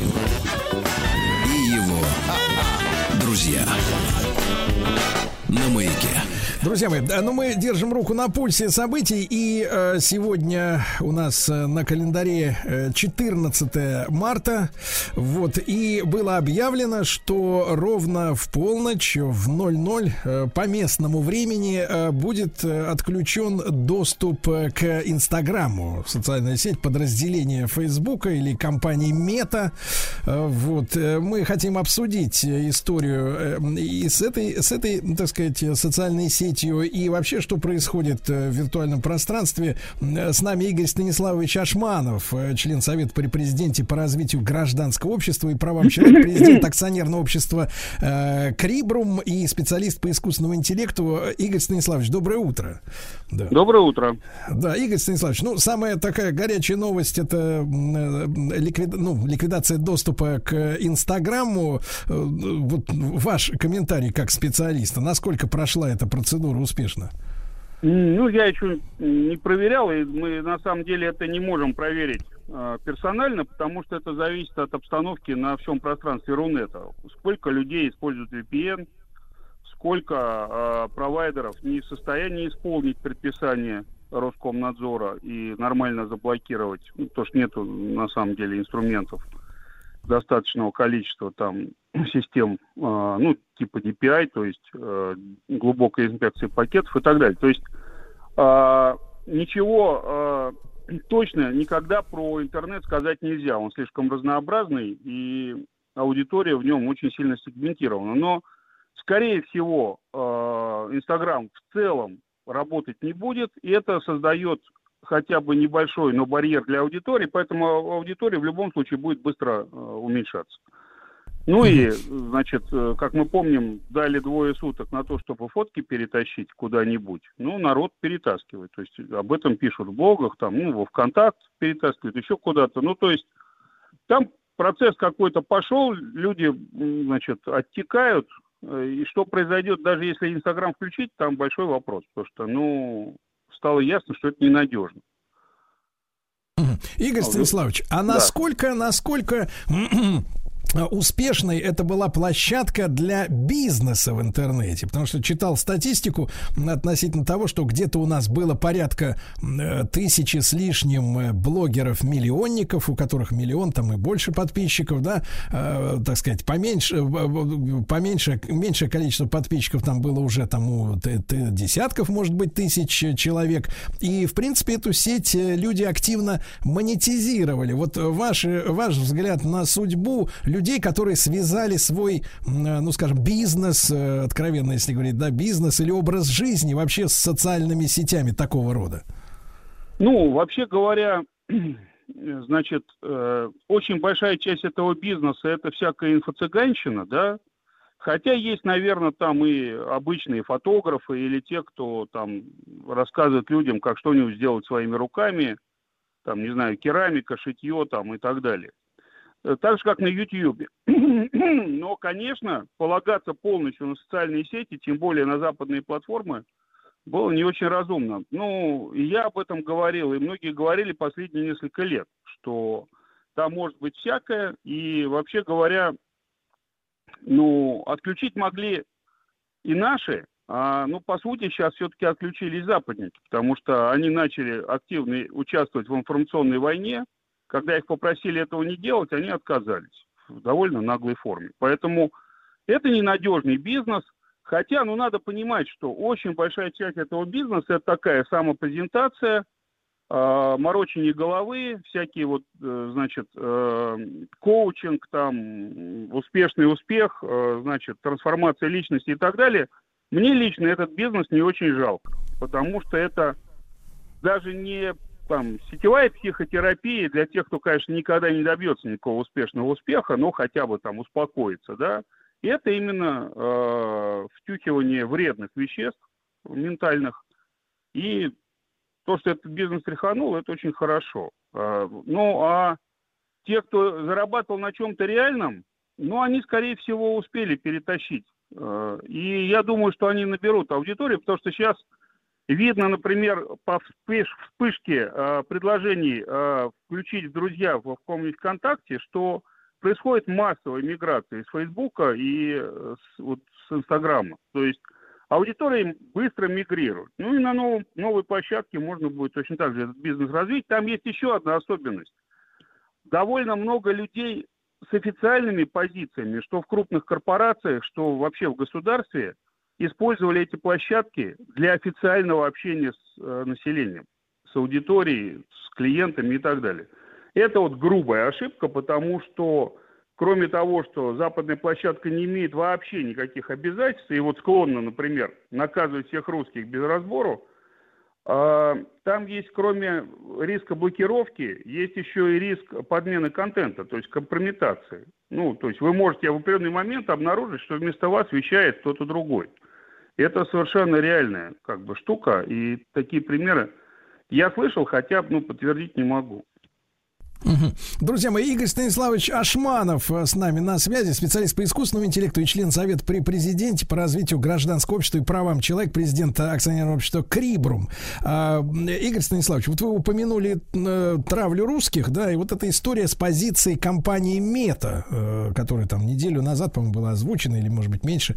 Э, вот как вы оцениваете вот такую ситуацию э, в ну, мире понимаете, соцсетей? там история такая, они уже дали задний ход, и сказали, что, во-первых, только, значит, разрешают э, желать смерти только русским солдатам, а не всем русским. И они сначала разрешили это, ну, фактически, ну, на всей территории СНГ и бывшего СССР, сейчас только на Украине и так далее. Но надо понимать, что э, и у Фейсбука, и у остальных систем э, есть некая политика модерации, которая всегда закрытая, они это называют правилами сообщества. Вот Facebook, например, вы нарушили правила сообщества. Меня лично, например, там блокируют, ну, несколько раз в год на месяц. Там, я большую часть провожу в бане. Но они это как? Вы нарушили правила сообщества. На самом деле никакого сообщества, конечно, в Фейсбуке нет. Точнее, там есть люди, пользователи, но они ничего не решают. Решает узкий круг модератор.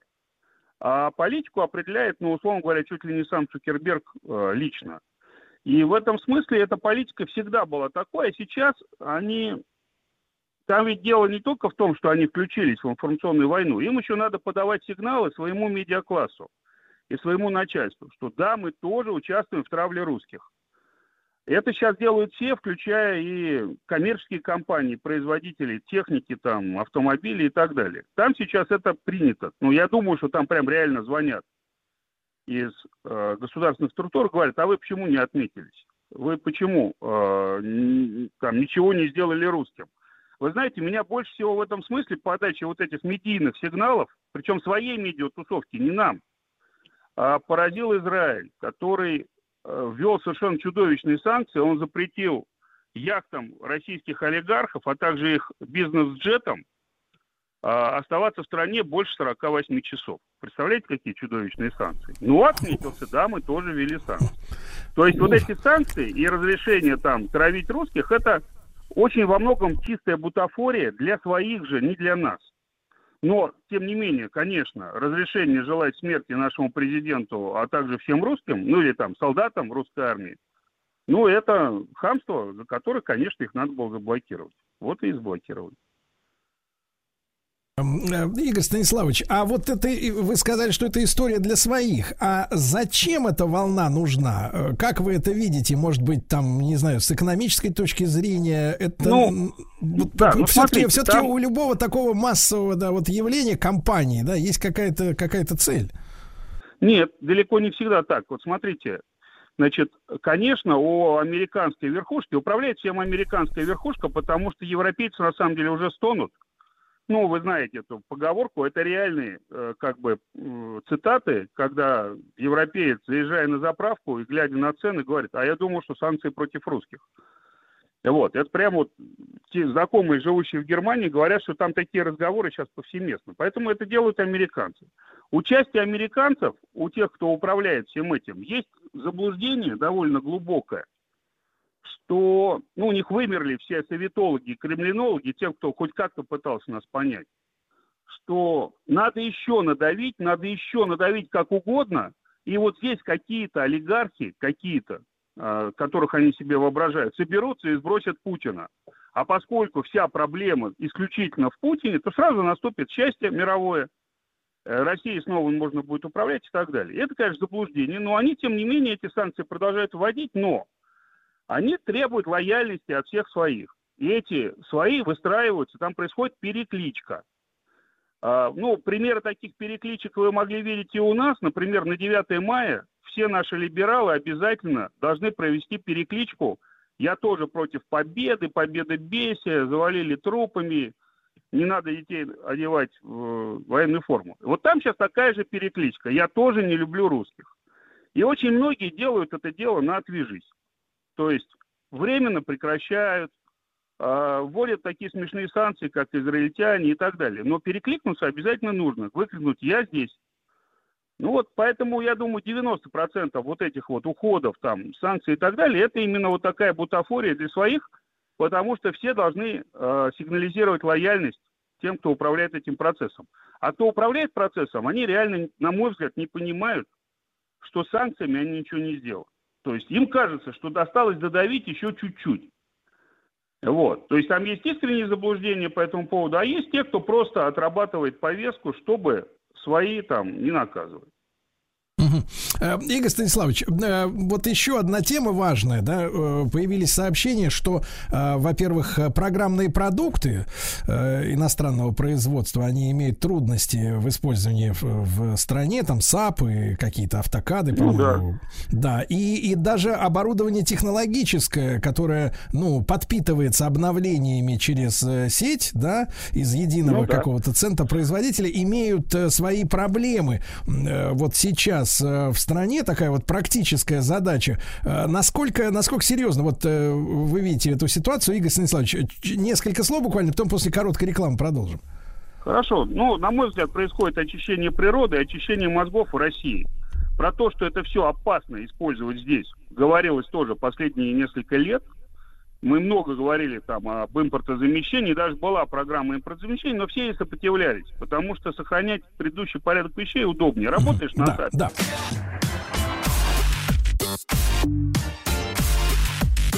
Сергей Стилавин и его друзья на маяке.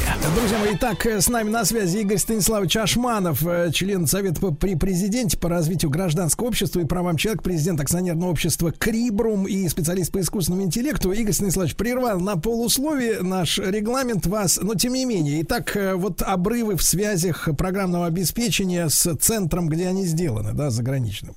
Ну да, ну смотрите, там пока объявлено, что не будут нового продавать, многие компании э, информационных технологий, значит, э, не будут апдейты заставлять. Но пока, значит, не идет речь о том, чтобы вырубить. Да, довольно многие системы можно выключить удаленно, потому что они и апдейты скачивают, и имеют э, функцию удаленного управления или слежения со стороны производителя. На мой взгляд, происходит очищение, как я сказал, природы и мозгов. Э, все начинают понимать, насколько это опасно, и ну, заменять это все дело. Э, просто раньше уговорить, что надо менять, было очень сложно. Потому что менять существующее положение вещей это дорого и непонятно зачем. Теперь понятно зачем. Я думаю, что у нас довольно сильно тряханет, но надо понимать, что в реестре отечественного программного обеспечения, который ведет Минцифры, 12 тысяч программных продуктов отечественных скажем, если Microsoft Office перестанет работать, у нас есть в стране два офиса. Один из них там самый развитый, с моей точки зрения, мой офис, есть еще офис R7. Вот. И это удивительно, потому что ну, в большинстве стран мира никаких офисов а, нет, потому что это очень сложная программа. Да. И, Игорь Станиславович, а вопрос такой на бытовом уровне. Стоит ли в смартфоне отключить автоматическое обновление прошивки в избежании каких-то манипуляций извне? Я не знаю, не могу сказать. Ну, может кому-то стукнуть в голову, но поскольку я сказал, что большинство этих санкций, особенно в области информационных технологий, это сигнализирование э, для своего начальства на Западе, что мы тоже боремся с русскими, то, скорее всего, все так резко отключать не будут. Ну, а потом есть, извиняюсь, Samsung, э, Huawei там и все остальное. То есть я бы, я давно на Huawei перешел, я бы советовал от Apple Э, избавляться. Но это ну, очень многие люди настолько как бы фанаты Apple, что они э, не смогут Понимаю. это сделать. Ну, значит, надо э, рисковать, но мне кажется, что вот так прямо превращать кирпич, смартфон или ноутбук никто не будет. Ну, посмотрим, и... увидим. Сейчас Игорь времена меняются так быстро, что... Да, да, Игорь Станиславович, и вопрос о вот э, наплыве, ну, самого разнообразного э, качества направления фейков, да, в последние, так сказать, в последние недели, ну, их всегда было немного, немало в последние годы, но вот в последние недели особенно много. Вот э, таргетирование вот этих фейков, направленность на конкретных каких-то людей, да, по маркетологическим каким-то, так сказать, схемам. А как вы оцениваете, насколько профессиональная работа производится в этом направлении? Ну, смотрите, там на Западе, точнее, ну, на Западе от нас, на Украине, сейчас в фейке включилась очень большая страта э, интернет-специалистов, так называемых арбитражников трафика, которые и раньше торговали взломанным трафиком, да, со взломанных смартфонов, аккаунтов Фейсбука там и прочих, и для рекламы всяких мутных товаров и услуг том числе самых и незаконных тоже. Сейчас они все там занимаются вот этими фейками. У них есть э, целая значит, индустрия с разделением труда, и есть э, управляющие чаты в Телеграме, где прямо говорят, на какую аудиторию нужно какой контент делать. Есть те, кто делает контент, есть репозиторий контента, где можно взять тысячи единиц готовых писем, мемасиков, фейков там и так далее. Вот, то есть они работают довольно профессионально. Другое дело, что у них та же самая проблема. Они не понимают, с кем они, они имеют дело. То есть, ну, например, они считают, что надо давить на матерей военнослужащих, чтобы они срочно там пытались, значит, э, отозвать, там, наехать на власти, на российские и так далее. Но, ну, там все очень корявое. То есть сам контент там дрянной, а, ну, э, посев его то, что забомбили на всех миллионами этих фейков, оно профессиональное. Там, к сожалению, для них страдает контент, они не понимают, что сказать. Они пытаются рассказывать нам свои, значит, украинские фейки, направленные на своих, о гигантских победах э, украинской армии, о гигантских потерях русской армии и так далее. Но оно не заходит. То есть вот это видно. Более того, фейки сейчас начали немножко спадать. Был всплеск очень большой. Потом там разбомбили пару центров, которые этим занимались. Ну и часть этих арбитражников уже в Польше. То есть часть из них на самом деле побежала. Ну и виртуальные бойцы, которых они привлекли, еще надо понимать, они привлекли какое-то количество энтузиастов из тех же айтишников и так далее, а те устали, потому что они денег не получают и вообще не привыкли к стабильной работе в этом медийном пространстве. Сейчас волна фейков чуть-чуть спадает. То есть началась, даже не начались не фейки, а просто голая пропаганда. Э, значит, вы русские плохие, значит, мы вас уничтожим, мы все равно победим и так далее. Игорь Станиславович, ну и вы отмечаете вот в последнее время снижение количества телефонных мошенничеств э, из-за границы? А, так оно все переключилось вот на эту войну. Ага. Это отмечают много кто, и банки, и правоохранители, что а звонков от службы безопасности Сбербанка или Альфа-банка стало очень мало. Но начались звонки тех же самых колл-центров в попытке найти матерей военнослужащих и там их в том числе развести на деньги. Ваш сын у нас, его можно вывести через Польшу, это стоит 28 тысяч долларов. Срочно переводите деньги. Ах, вот. То есть они переключились. Они Понятно. сейчас все воюют. Понятно. Игорь Станиславович, спасибо большое за вашу консультацию. Игорь Ашманов, член Совета при президенте по развитию гражданского общества прав человека, президент акционерного общества Крибрум и специалист по искусственному интеллекту сегодня в России отключили Инстаграм.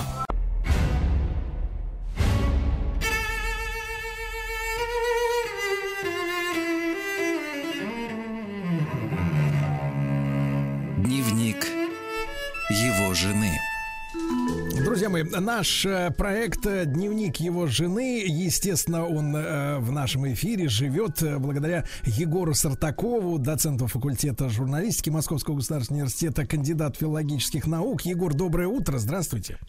Доброе да. утро, друзья. Ну и мы с вами, друзья мои, в, этой, в этом нашем проекте, благодаря Егору, знакомимся с любовями наших замечательных поэтов и писателей. И мы с вами, в принципе, достаточно хорошо уже представляем э, личную жизнь Александра Сергеевича Пушкина, э, Некрасова, Лермонтова, Шалуна, э, вот, и, и, и даже Льва Николаевича Толстого, в принципе, в общих чертах представляем. Но когда произносишь имя Николая Васильевича Гоголя, как-то вот в памяти не всплывает никакой женский образ. В чем тут дело, Егор? Ну, действительно, Гоголь выделяется среди других русских писателей в этом смысле, и даже само название нашей рубрики «Дневник его жены», а мы прекрасно знаем еще со школьной скамьи, что никакой жены у Николая Васильевича Гоголя не было. И более того, фактически Гоголь, особенно, ну там, скажем, зрелый период своей жизни, с середины 30-х годов жил таким монахом в миру – то есть он, не будучи монахом, соблюдал все монашеские обряды, и в том числе обряд целомудрия, потому что э, он же попытался в середине 40-х годов даже уйти в монастырь, но не получил э, разрешения на это, э, когда да, услышал этот ответ «Монастырь ваш Россия». То есть вся Россия является вашим монастырем, и вдруг в нашей рубрике «Правда возникает Гоголь», и это связано с одним эпизодом, друзья, в жизни писателя – Э, эпизодом до сих пор точно не проясненным. То есть здесь справедливости ради надо сказать, что часть исследователей э, опровергает э эту точку зрения, но я как раз придерживаюсь ее о том, что Гоголь, будучи 35-летним, сватался к Луизе ну, ой, простите, к дочери Луизы Вильегорской, к Анне Вильегорской, и э, получил отказ, и, собственно, по своей вот такой привычке утаил это от всех, потому что этот отказ был для него довольно болезненным. Так что вполне он вписывается в нашу рубрику. Егор, а кто же была такая Анна Вильегорская? Ну да, здесь нужно вообще, наверное, сказать в целом об этом семействе, вполне примечательном. А, главой этой семьи был Михаил Юрьевич Велигорский, он был а, рыцарем Мальтийского ордена, когда-то еще при императоре Павле Первом, он был композитором, таким композитором-любителем, он был музыкальным деятелем, покровителем искусств. В Петербурге у него был салон на Итальянской улице, это сейчас будет одно из зданий Русского музея. То есть э, здание это сохранилось, и вот там в салоне собирались у него все писатели, музыканты. Он близко дружил с Пушкиным, с Жуковским. В частности, например, именно Михаил Юрьевич в 1838 году организовал лотерею, такую благотворительную, и на собранные деньги выкупили из крепостной зависимости Тараса Шевченко, э, да, украинского поэта, который был в крепостной зависимости. То есть это была ну, такая очень-очень интеллигентная семья с развитыми музыкальными вкусами, литературными, театральными вкусами. И вот в этой семье у э, Луизы э, Карловны и у Михаила Юрьевича воспитывались дети. В частности, была Анна Михайловна, которую нежно в семье называли Нози, э, потому что у нее был такой чуть-чуть длинноватый носик, поэтому Нози. И она вместе с братом, с Иосифом Михайловичем были близкими друзьями Гоголя. Гоголь очень близко дружил с ее братом, с Иосифом Михайловичем. А Иосиф Михайлович – это друг цесаревича Александра, будущего императора Александра II. Предполагалось, что Иосиф станет министром или сановником. И вот так получилось, что в конце 30-х годов в Италии Иосиф умирает от чехотки, скоропостижно умирает на руках у Гоголя. И Гоголь посвятил Иосифу отдельную книгу свою, она называется «Ночи на вилле». Это незаконченное сочинение, имеется в виду вилла Зинаиды Волконской, где на руках у Гоголя Иосиф Иосиф умер. И вот э, все это еще, по-видимому, эта трагедия сблизила Гоголя и Анну Михайловну. А она была младше Гоголя на 12 лет. А, э, Егор, а насколько в то время, вот в середине 19 века, вот разница в возрасте между э, невестой и женихом потенциальными, да, э, вот была, была важна и, и какая? А, да, разница в возрасте действительно была и была важна по нормам светского этикета, причем надо сказать, что существенно отличалась эта ситуация у дворян и у крестьян. И там, и там была разница, но в разную сторону у дворян неофициальный возраст дворянина, когда он эм, э, э, женился, это 35 лет. То есть вот в тот год, когда ему исполнялось 35 лет, он выбирал э, себе невесту. Наоборот, барышня появлялась впервые в свете в 16 лет и уже считалась невестой, затем во второй раз в 17 и потом в 18 лет. Если к 18-летию ее в жены не брали, ну, она уже попадала в разряд э, жен второго уровня. Так, не первый ряд уже, а второй ряд. Получается, вы видите, существенная разница в сторону мужа. 35 и 18. Это обычно. У крестьян было наоборот. У крестьян жена всегда была старше, и тоже это была существенная разница. Мальчишку могли женить в крестьянской семье 6-7-летним, на девчонке 14-15 лет. Такую ситуацию мы видим с вами в романе Евгений Онегин. Помните, няня Татьяны э, признается э, Татьяне Лариной, э, что было мне 13 лет, когда неделя две ходила сваха, и мой Ваня был меня моложе. То есть вот этот Ваня, муж ее, был еще моложе. То есть там была разница в сторону э, девочки. Это в крестьянской семье объясняется прагматикой, потому что нужно всем работать. Да? Угу. Это очень интересная подробность, Егор. А вот э, с точки зрения действительно хозяйства, экономики, вот в чем было, был смысл, чтобы жена была, ну вот, э, ведь мы же понимаем, да, ну, когда тебе там 40 или 50, то разница, да, условно говоря, там в 6-7 лет, э, ну, в принципе, по большому счету уже не ощущается. А когда мальчику, извините, 7, там 8, а ей 13, это как бы разные миры в мир, в мир да, восприятий, да? да? Конечно, и, собственно, и поэтому Пушкин и пишет, что э, когда Татьяна спрашивает, ну а ты любила этого Ваню? И няня отвечает, и полно, Таня, в эти лета мы не слыхали про любовь.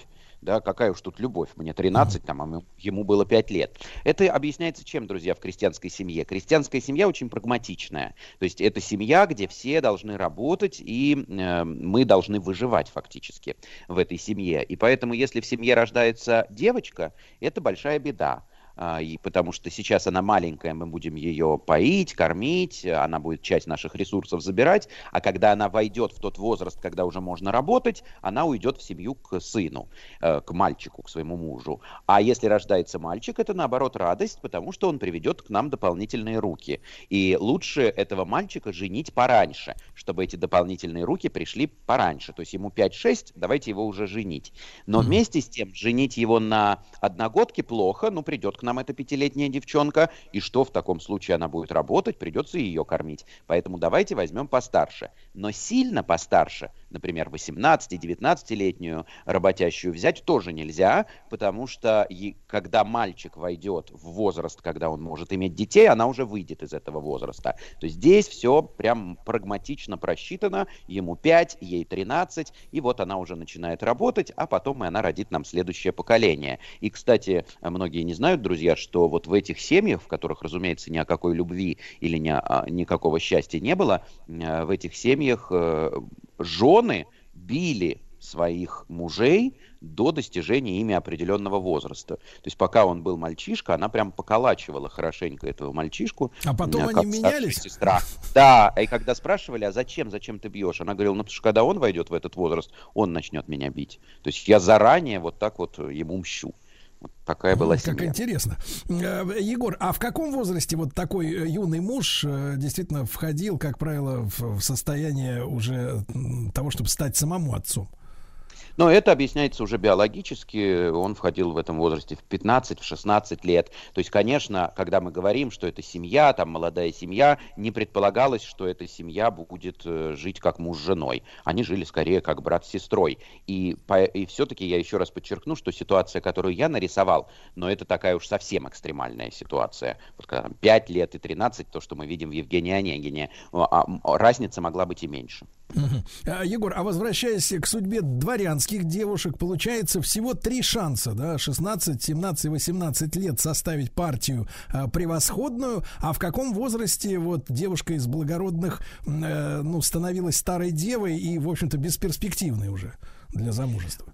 Вы знаете, пожалуй, бесперспективно я бы не сказал, но старой девой ее могли считать уже с 19 лет. То есть она уже попадала в этот второй разряд, но это совершенно не значит, что она не могла сложить хорошо свою судьбу, потому что, напомню вам, например, пример родителей Льва Николаевича Толстого, когда Николай Толстой взял в жены Марию Волконскую, мать э, нашего писателя, которая стала прототипом Марии Балконской в «Войне и мире», ей было уже за 30, а семья сложилась, это был брак по расчету, да, Николай Толстой просто за приданным за ее пришел, но семья сложилась очень счастливая. А, он ее любил, она к нему очень нежно относилась. Так что, в общем, шансы были и позже.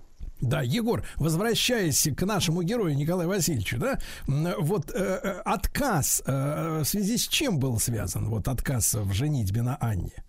Да, если действительно это сватовство было, э, то Гоголь, разумеется, не с самой Анной разговаривает, а разговаривает с ее родителями, причем в нашем случае с маменькой, потому что Михаила Юрьевича в это время в Италии не было, то есть он разговаривает с супругой э, главы семейства, с Луизой Карловной, а вообще Луиза Карловна, она была такая очень требовательная сословно, она из очень знатной семьи, она урожденная Берон, она внучка того самого Эрнста Иоганна Берона, который был фаворитом Анны Иоанновны фактически управлял страной, и Вильегорский, это очень известная фамилия, и, конечно, она видела партию для своей дочери, ну, такую какую-то княжескую или графскую, а тут какой-то малороссийский дворянин, ну да, писатель, известный уже к тому времени писатель, и она, в общем, его почитывает в этой интеллигентной семье, но зачем нам этот малороссийский дворянин? И здесь, по-видимому, Луиза Карловна показала Гоголю, что вы не пара друг другу, хотя бы просто сословно. Оба дворяне, но это дворянство совсем разное. И Гоголь был очень сильно этим обижен, вот так как-то ущемлен он был вот этой сослов... этим сословным чванством Луизы Карловны. А какие-то воспоминания или косвенные свидетельства отношения самой Анны к Гоголю мы имеем? Да, имеем, конечно, у нас сохранился корпус писем э, Гоголя Анне и Анны к Гоголю. Она воспринимала его, ну вот, как такого старшего наставника. Она знала, что ее брат Иосиф очень любит Гоголя, и она воспринимала его как старшего наставника, он ей покровительствовал. Это очень-очень нежные письма. Причем надо вам сказать, что сохранились письма и после уже этого 1842 года, то есть и после уже этого сватовства предполагаемого, где эти отношения такие же очень теплые. И в свою последнюю книгу «Выбранные места из переписки с друзьями», она была опубликована за 4 года до смерти, Гоголь включил ряд писем и Луизе Карловне, э, в частности, это «Да, страхи и ужасы России», самое известное письмо, и к Анастасии Велигорской, э, Анне Велигорской. А э, как сложилась ее судьба дальнейшая, этой женщины? А, она выйдет замуж, э, это произойдет уже после смерти Гоголя, через 6 лет, в 1858 году, она станет супругой князя Шаховского, э, и здесь, по-видимому, амбиции ее матери были удовлетворены, потому что вот маменька очень хотела, чтобы княжеской э, супругой стала Анна, и она стала супругой князя Шаховского, у них будет довольно долгий и счастливый брак. А насколько вообще, Егор, вот говоря о э, семейной жизни в те времена, э, насколько была редкость э, действительно счастливой супружеской пары по обоюдному согласию и по велению сердца, а не вот маменьки там этих каких-то принципов или, так сказать, нормативов, которые тогда были? Да, ну вообще надо сказать, что не сильно часто были эти семьи счастливыми. Объясняется это прежде всего потому, э, что э, брак был по резонам отнюдь не любовным, а брак был по резонам прежде всего расчетливым. Мы опять с вами четко разделяем крестьянскую семью и дворянскую семью, там были разные принципы, но и там, и там это была прагматика. И в дворянской семье тоже прежде всего интересовалось э, положение в обществе, количество крепостных душ, если мы говорим о первой половине XIX века, капиталы, вот, собственно, да, то, что Луиза Карловна отказала Гоголю, то есть какое-то положение на социальной лестнице и так далее. И когда тебе этого мужа выбирают, ну, в наиболее таких либеральных семьях с дочерью могли еще посоветоваться. То есть э, сватается некий господин к дочери, ну, с дочерью могут посоветоваться, а как он тебе, а что ты по этому поводу думаешь, а в семьях авторитарного склада, менее либеральных, никто ни с кем и не советовался. Просто говорили, что вот будет твой муж, причем, надо сказать, что она его и не знала-то хорошо, но виделись они пару раз на балах, ну, танцевали они вместе. Ну, а, собственно, на этом было все. И еще добавим к этому, это тоже такой важный момент, момент, конечно, отличающий современные семьи от семей того времени. А, мальчики и девочки, дворяне входили в семью с, ну, такой, как бы это сказать, с э, чувственной стороны любви, вот с биологической стороны, совершенно разными. Потому mm-hmm. что она, невеста, вообще не представляла, что там будет. Она, ей информации ниоткуда было брать, никакого сексуального просвещения не было. И поэтому она, в принципе, не представляла, что там будет. Опять же, в наиболее либеральных семьях маменька могла в ночь перед венчанием рассказать, а что вообще там произойдет. И наоборот, он входил уже совершенно зная прекрасно, как там все устроено и что будет. Этому посвящена, как известно, повесть Льва Николаевича Толстого «Крейцерова соната». А в этой связи, Егор, э, измены, они были э, частыми спутниками вот тогдашних семей, да? Вот э, если, если не было любви настоящей, а ведь мы понимаем, сердцу не прикажешь и может зажечься от случайного взгляда невзначай. Да, э, измены были частым явлением, особенно, разумеется, со стороны мужчин. То есть со стороны мужчин это даже не было предметом э, разбирательства и не было предметом осуждения. То есть это та измена, которую не осуждали. Со стороны женщин ни в коем случае она сразу же записывалась в э, такие развратницы, но при этом все равно светское общество измены поощряло. Вспомним с вами роман Толстого «Анна Каренина». Он, собственно, на этом и построен. И если читать Анну Каренину, Каренину. Там есть примечательный эпизод разговора адвоката с Карениным, и адвокат говорит, что женская измена – это повод для развода. Развестись очень тяжело, разводов практически не было. Но если мы докажем факт прелюбодеяния жены, то это есть повод для развода. Мужская измена не является законным поводом для развода. Егор, и возвращаясь к Николаю Васильевичу Гоголю, для него это было вот такое именно оскорбление, потрясение. Он не предпринимал более в жизни попыток сблизиться с какой-нибудь женщиной. Нет, конечно, нет. Никаких попыток больше уже не было. И более того, э, ну вот это и с одной стороны было потрясение, тут так совпало. И, конечно, после этого довольно тяжело попытаться второй раз. Вот опять же, вспомните, как это в Анне Карениной у Левина происходит, когда Левин получает отказ от Кити, и второй раз ему тяжело через себя перешагнуть, и, по-видимому, с этим же здесь столкнулся Гоголь.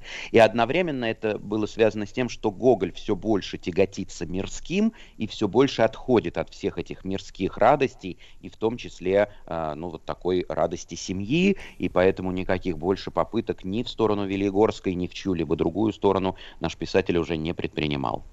Угу. Егор, ну и э, вот его друзья, да, его круг, э, они смотрели на Гоголя как-то вот э, так, как на странного человека в этой связи, что он не обзаводился семьей, или он непонимания не встречал вот в близких?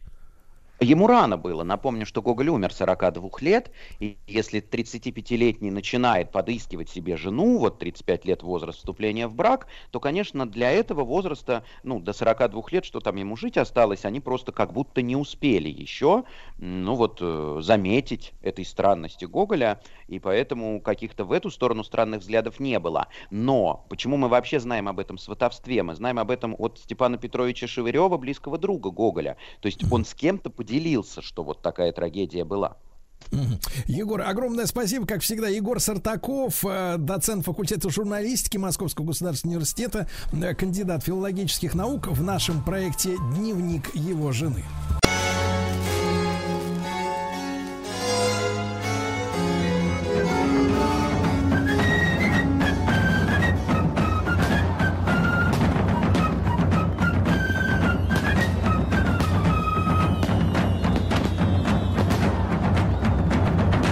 Первый император. Друзья мои, я вновь рад э, слушать в нашем эфире Дмитрия Алексеевича Гутнова, профессора Московского государственного университета, доктора исторических наук. Ну и наш цикл, посвященный Петру Первому, вновь в эфире. Э, Дмитрий Алексеевич, доброе утро. Доброе утро, Сергей. Да. Времена изменились, мы с вами, можно сказать, в новую эпоху вступили. Да, вот. а Петр тот же. А Петр все тот же, кстати говоря, там, значит, с украинцами он тоже воевал. Это мы с вами будем обсуждать с Мазепой. Но сегодня я хотел бы напомнить, э, поскольку мы так давно с вами последний раз слышались, что наверняка все уже забыли, что я последний свой рассказ закончил возвращением Петра из Великого посольства. А, Причем возвращался он в большой спешке, потому что были большие опасения того, что взбунтовавшиеся стрельцы а, его уже давно сместили. И пока он там отплясывал какие-то свои па с немцами или там с австрияками. В общем, как бы в России уже сменилась эпоха, почти как сейчас.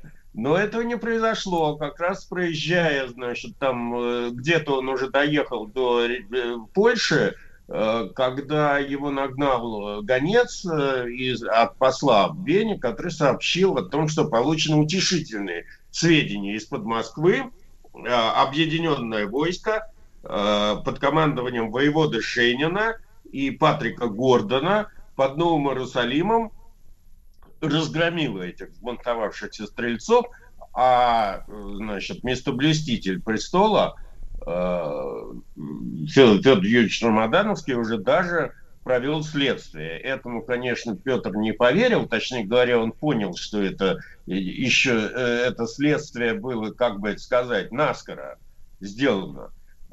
И, в общем, он поспешил домой. И 25 августа 1698 года без излишней огласки, без всякой помпы, прибыл в Москву и первым делом, значит, э, направился, естественно, не в Кремль, а именно к Патрику Гордону, который был непосредственным участником, непосредственным участником разгрома этого стрелецкого бунта, и от которого он узнал, так сказать, там, подробности без лишней помпы о том, как происходило подавление стрелецкого бунта. Правда, за ночь, пока вот это с 25 на 26 августа, когда Петр прибыл в Москву, известие о том, что царь приехал, она разнеслась э, по городу э, в отсутствие средств массовой информации, в основном слухи. Но, тем не менее, они утром следующего дня получили э, свое полное подтверждение. Э, бояре и прочий должностной люд стали интересоваться, где же царь. Выяснили, что с утра э, он ускакал в Преображенское, и э, туда стали, значит, подтягиваться Э, придворные, бояре, думные дики, чтобы засвидетельствовать почтение и поздравить с благополучным возвращением. А, и тут случилось, значит, совершенно непредвиденно, потому что все, так сказать, думали а, отвесить э, эти самые поклоны и благополучно разойтись, а еще, может быть, даже награды получить за подавление стрелецкого бунта. По крайней мере, так думал воевода Алексей Шенин, который первый явился под э, монаршей очи. А, и тут, значит, выяснил следующее. Петр, значит, не говоря ни слова, велел подать ему ножницы и стал собственноручно обрезать бороды. И первым он как раз э, обрезал бороду этому Алексею Шенину, который явился в Москву, вообще-то говоря, для того, для Преображенска, для того, чтобы получить награду. Вот такую награду он получил. Так, а Значит, что случилось, Дмитрий Алексеевич? Откуда такие перемены? Ну, насмотревшись европейских порядков, ну, Петр приехал, обнаружил, значит, вот этих вот всех э, своих хмурых и ну, заросших бородами соотечественников и решил как-то немножко разнообразить их физиономии. Так, а, Дмитрий Алексеевич, Дмитрий Алексеевич, а вот э, тут два наводящих вопроса. Во-первых, вот сколько видел портретов Петра, у него всегда вот подбородок как коленка голый. Э, да. Он, у него что, не росли? Вот в чем у него личные вот эти... Нет, э, росли, просто он, он как бы не брился, точнее говоря так а, когда была коронация Петра, у, у него еще ничего не росло на бороде, потому что его короновали вместе с братом э, еще до того, когда в нем могли вырасти, могла вырасти бороденка. А, значит, э, впоследствии э, иногда он носил бороду в связи с необходимостью приемов дипломатических, когда он вынужден был в царской одежде еще сидеть на троне. Но его, так сказать, э, любовь ко всему иностранному и как бы желание выглядеть как европеец, оно брало верх, и Петр брился. Поэтому даже эти самые э, его изображения в молодости, они действительно, да, он без бороды. Так, Значит... Дмитрий Алексеевич, тогда еще один добавляется вопрос, третий. Второй вопрос такой. Правда ли, что э, вот лишение бороды было э, действительно очень оскорбительным для да, э, людей да, той потому эпохи, что потому еще... что, поскольку говорилось неоднократно, а особенно в желтой прессе смаковалось, да, что безбородыми обычно являлись лица перверты, нетрадиционной ориентации. Ну, в общем, это почти верно, потому что еще со времен, так сказать, старого русского православия, еще старообрядчества борода, есть символ мужества и силы мужчины. Вот, и бритье бород, оно изначально даже русской церковью как бы не это самое, не одобрялось. И не случайно э, Петр, когда ввел свой замечательный налог на бороды, а налог на самом деле гораздо более интересный, чем мы о нем знаем в, по учебникам, потому что в учебнике написано, что Петр ввел налоги на бороды. Mm. А, так вот, там было два исключения. Исключение касалось э, крестьян и э, духовного сословия, а во-вторых, налог был весьма замечательный. Он очень напоминает наши проездные билеты в метро.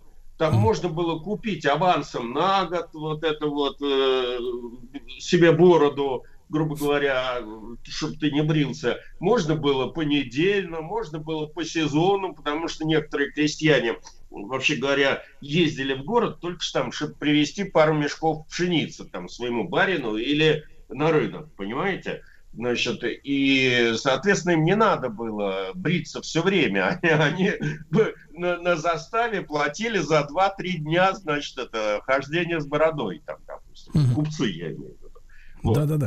А, Дмитрий Алексеевич, а тогда третий вопрос на ту же тему. А вот европейцы-то, они когда от своих бород избавились? Потому что если мы смотрим на картины эпохи Возрождения, да, то, в принципе, там люди-то приличные, с бородами все. Когда у них Честно, вот это... честно говоря, Сергей, я э, не, не знаю, я не компетентен, чтобы ответить на этот вопрос, но то, что э, поскольку вся жизнь средневековая, она регулировалась, в общем, поначалу, конечно, церковными установлениями, нигде в католической церкви не сказано, скажем, то, то что э, борода есть э, обязательный атрибут, там, значит, как бы э, правоверного католика и тому подобное. Поэтому, в общем, там э, брились довольно э, довольно, ну, э, довольно рано стали бриться. И, кроме того, насколько я помню, э, была еще и античная традиция. Ведь, э, как известно, э, римские императоры стали не бриться и стали бритыми, э, и стали, так сказать, ходить с бородами. Это были первые солдатские императоры, понимаете? Это, было, это была как бы признак варварства. Вот. А сами римляне брились. Поэтому там традиция немного другая. Угу. А, Дмитрий Алексеевич, а не могу не задать вопрос-то тоже, который, конечно, у наших слушателей остро имеет такое, э, острое приковывает внимание, э, о подмене э, Петра Первого. Вот он приехал и, значит, как сумасшедший начал резать бороды. Не было никакого подозрения, что вот как бы вроде тот царь, а да не тот. Нет, оно было, но это, я бы сказал, что это вопрос информационной политики. Понимаете, ведь э, только при Петре, по большому счету, к нам пришел в Россию светский портрет. У нас, конечно, до того уже в конце 17 века портреты богатые люди заказывали, но основная, так сказать, жанр портретный, это была парсуна, нечто среднее между живописью портретной и иконой. И только при Петре появляются первые портреты. Портретов царя было, было, было мало. Значит, поэтому удостоверить, грубо говоря, царь это, это или не царь, было довольно сложно. Отсюда возникали разные сплетни, случаи, что царя подменили, но в конце концов это, мы, мы даже и, и сегодня иногда, я, ну, мы с вами уже взрослые люди, на нашем веку Э, скажем, ходили случаи, что Ельцина там подменяют, у него есть двойник, а мои бабушки и дедушки говорили, что Сталина подменяли, понимаете? Это такая вот народная забава идет довольно давно. Вот. Понимаю, понимаю. Так вот, э, вернулся, начал стричь бороды. Вообще, вот это, это такое буйное поведение, оно как воспринималось-то приближенным? Что это очередная какая-то блажь или вот что случилось с императором? Да, да это была, это была растерянность, паника. Но, понимаете, общество у нас как бы, скажем так, у нас история довольно инертная. Э, и общество довольно консервативное. Чтобы его раскачать и чтобы его, так сказать, настроить на какие-то перемены, требуются большие усилия. Значит, Петр это, это, это прежде всего делал своим личным э, примером и своим личным опытом, и не всегда это воспринималось так, как, как хотел Петр. Ну, начнем э, с того, что кроме бродобрития, вторым, вторым его актом известным, следующим своего действием, это было решение развестись. Ну, вы знаете, цари у нас разводились так на, на пересчет на самом деле. Первый там Василий Третий, который развелся с Соломонией Соборовой, женился на Елене Глинской. Ну, Ивана Грозного я не беру в расчет, это просто была, был, была некая клиника а потом, э, чтобы, чтобы так вот поменять жену э, для царя, который является олицетворением эм, помазанником Бога на земле, который, значит, как бы должен всем своим примером показывать, как себя вести, в том числе в семейной жизни, это было вызовом обществу. Тем не менее, э, значит, Петр эм, у, встречался, встретился с законной женой, с Евдокией Лопухиной. Ну, uh-huh. скажем так, сначала он это хотел делать не лично.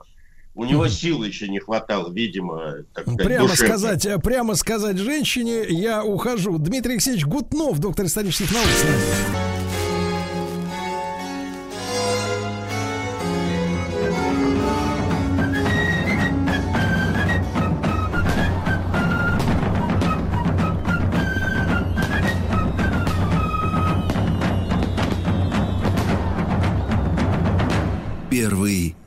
Император. Профессор Московского государственного университета Дмитрий Алексеевич Гутнов с нами в цикле, посвященном юбилею э, Петра э, Первого. Ну и вот э, развод ну, и обращение к жене с требованием дать да, развод. Или, или как, это, как это тогда было обставлено? Ну, как обставлено? Сначала жене пытался, Клопухиной пытался с этими всеми, значит, идеями э, как бы обратиться все тот же Федор Юрьевич Рамадановский. Получил отворот-поворот, и тогда пришлось объясняться самому царю. Как вы понимаете, э, никаких протоколов этой беседы не велось, э, поэтому о чем они уж там говорили, я не знаю. 28 августа он лично с ней имел продолжительный разговор – но где-то через три недели после этого скромная карета без всякой свиты доставила бывшую царицу из Кремля в Суздаль, и она там приняла постриг в стенах а, женского Покровского монастыря под именем Елены. И ну, на этом ее история не заканчивается, потому что на самом деле самая большая трагедия была не у Лопухиной, а у сына Петра, Алексея Петровича. И это травма, которую как бы, ну, в общем, незаслуженно забывают. Естественно, за деяниями Петра как бы э, судьба маленького мальчика, какой был тогда Алексей, она в общем, теряется, но на самом деле это, это обстоятельство, разрыв с женой, он в значительной степени повлиял на всю его будущую жизнь, о чем мы тоже будем говорить. Вот. Uh-huh. А после этого всего Петр занялся расследованием, то есть он потребовал э, официального, так сказать, результата э, следствия, по, который провел этот самый Рамадановский по стрелецкому бунту, и он был крайне недоволен, считал, что это э, расследование провелось для галочки, чтобы, так сказать, для отмазки, и считал, что это надо, надо повторить этот розыск. И было начато в связи с этим новое расследование, были назначены новые следователи, значит, там князь Черкасский, э, Василий Долгорукий, Прозоровский и тому подобное. Э, и сам Петр лично вел допросы некоторых из обвиняемых. В ходе следствия Петр хотел получить, так сказать, Э, след, какие-то найти доказательства причастности к мятежу царевны Софии и ее сестры Марфы. Вообще говоря, никаких следов этого найдено не было, но ходили слухи о том, что Софья обращалась к этим самым стрельцам с какими-то посланиями, которые как бы физически, физически найти не смогли. Прямых улик у следствия не было. А сами женщины дружно отрицали там, всю связь с заговорщиками. В итоге, э, по итогам этих следственных действий, смертный приговор был пересмотрен. И туда уже было внесено не 130 человек, что сделал Рамадановский до приезда Петра, а 799. Мощно. Голов лишились 4 стрелецких полковника. Э, это, в общем, как бы по тем временам большие должности. А, и 30 сентября, и там несколько было, при, мы вообще находимся в плену картины Сурикова «Утро стрелецкой казни», которая была показана широкой публике. Обратите внимание, она была показана э, в мистический день, 1 марта 1881 года. И поэтому, кстати говоря, эта картина «Утро стрелецкой казни» сразу же стала подозреваемым. У нас очень любят в стране обвинять не только людей, но и предметы, сопровождающие то или иное событие. Вспомните колокол, э, который звонил, когда этого царевича Дмитрия там убили или он умер. То же самое с этой картиной было. Значит, это, конечно, прибавило к ней ажиотажа большего, но тем не менее. Так вот, на самом деле казней было несколько. 30 э, сентября, а потом еще и 11 октября. Э, значит, 1698 э, года.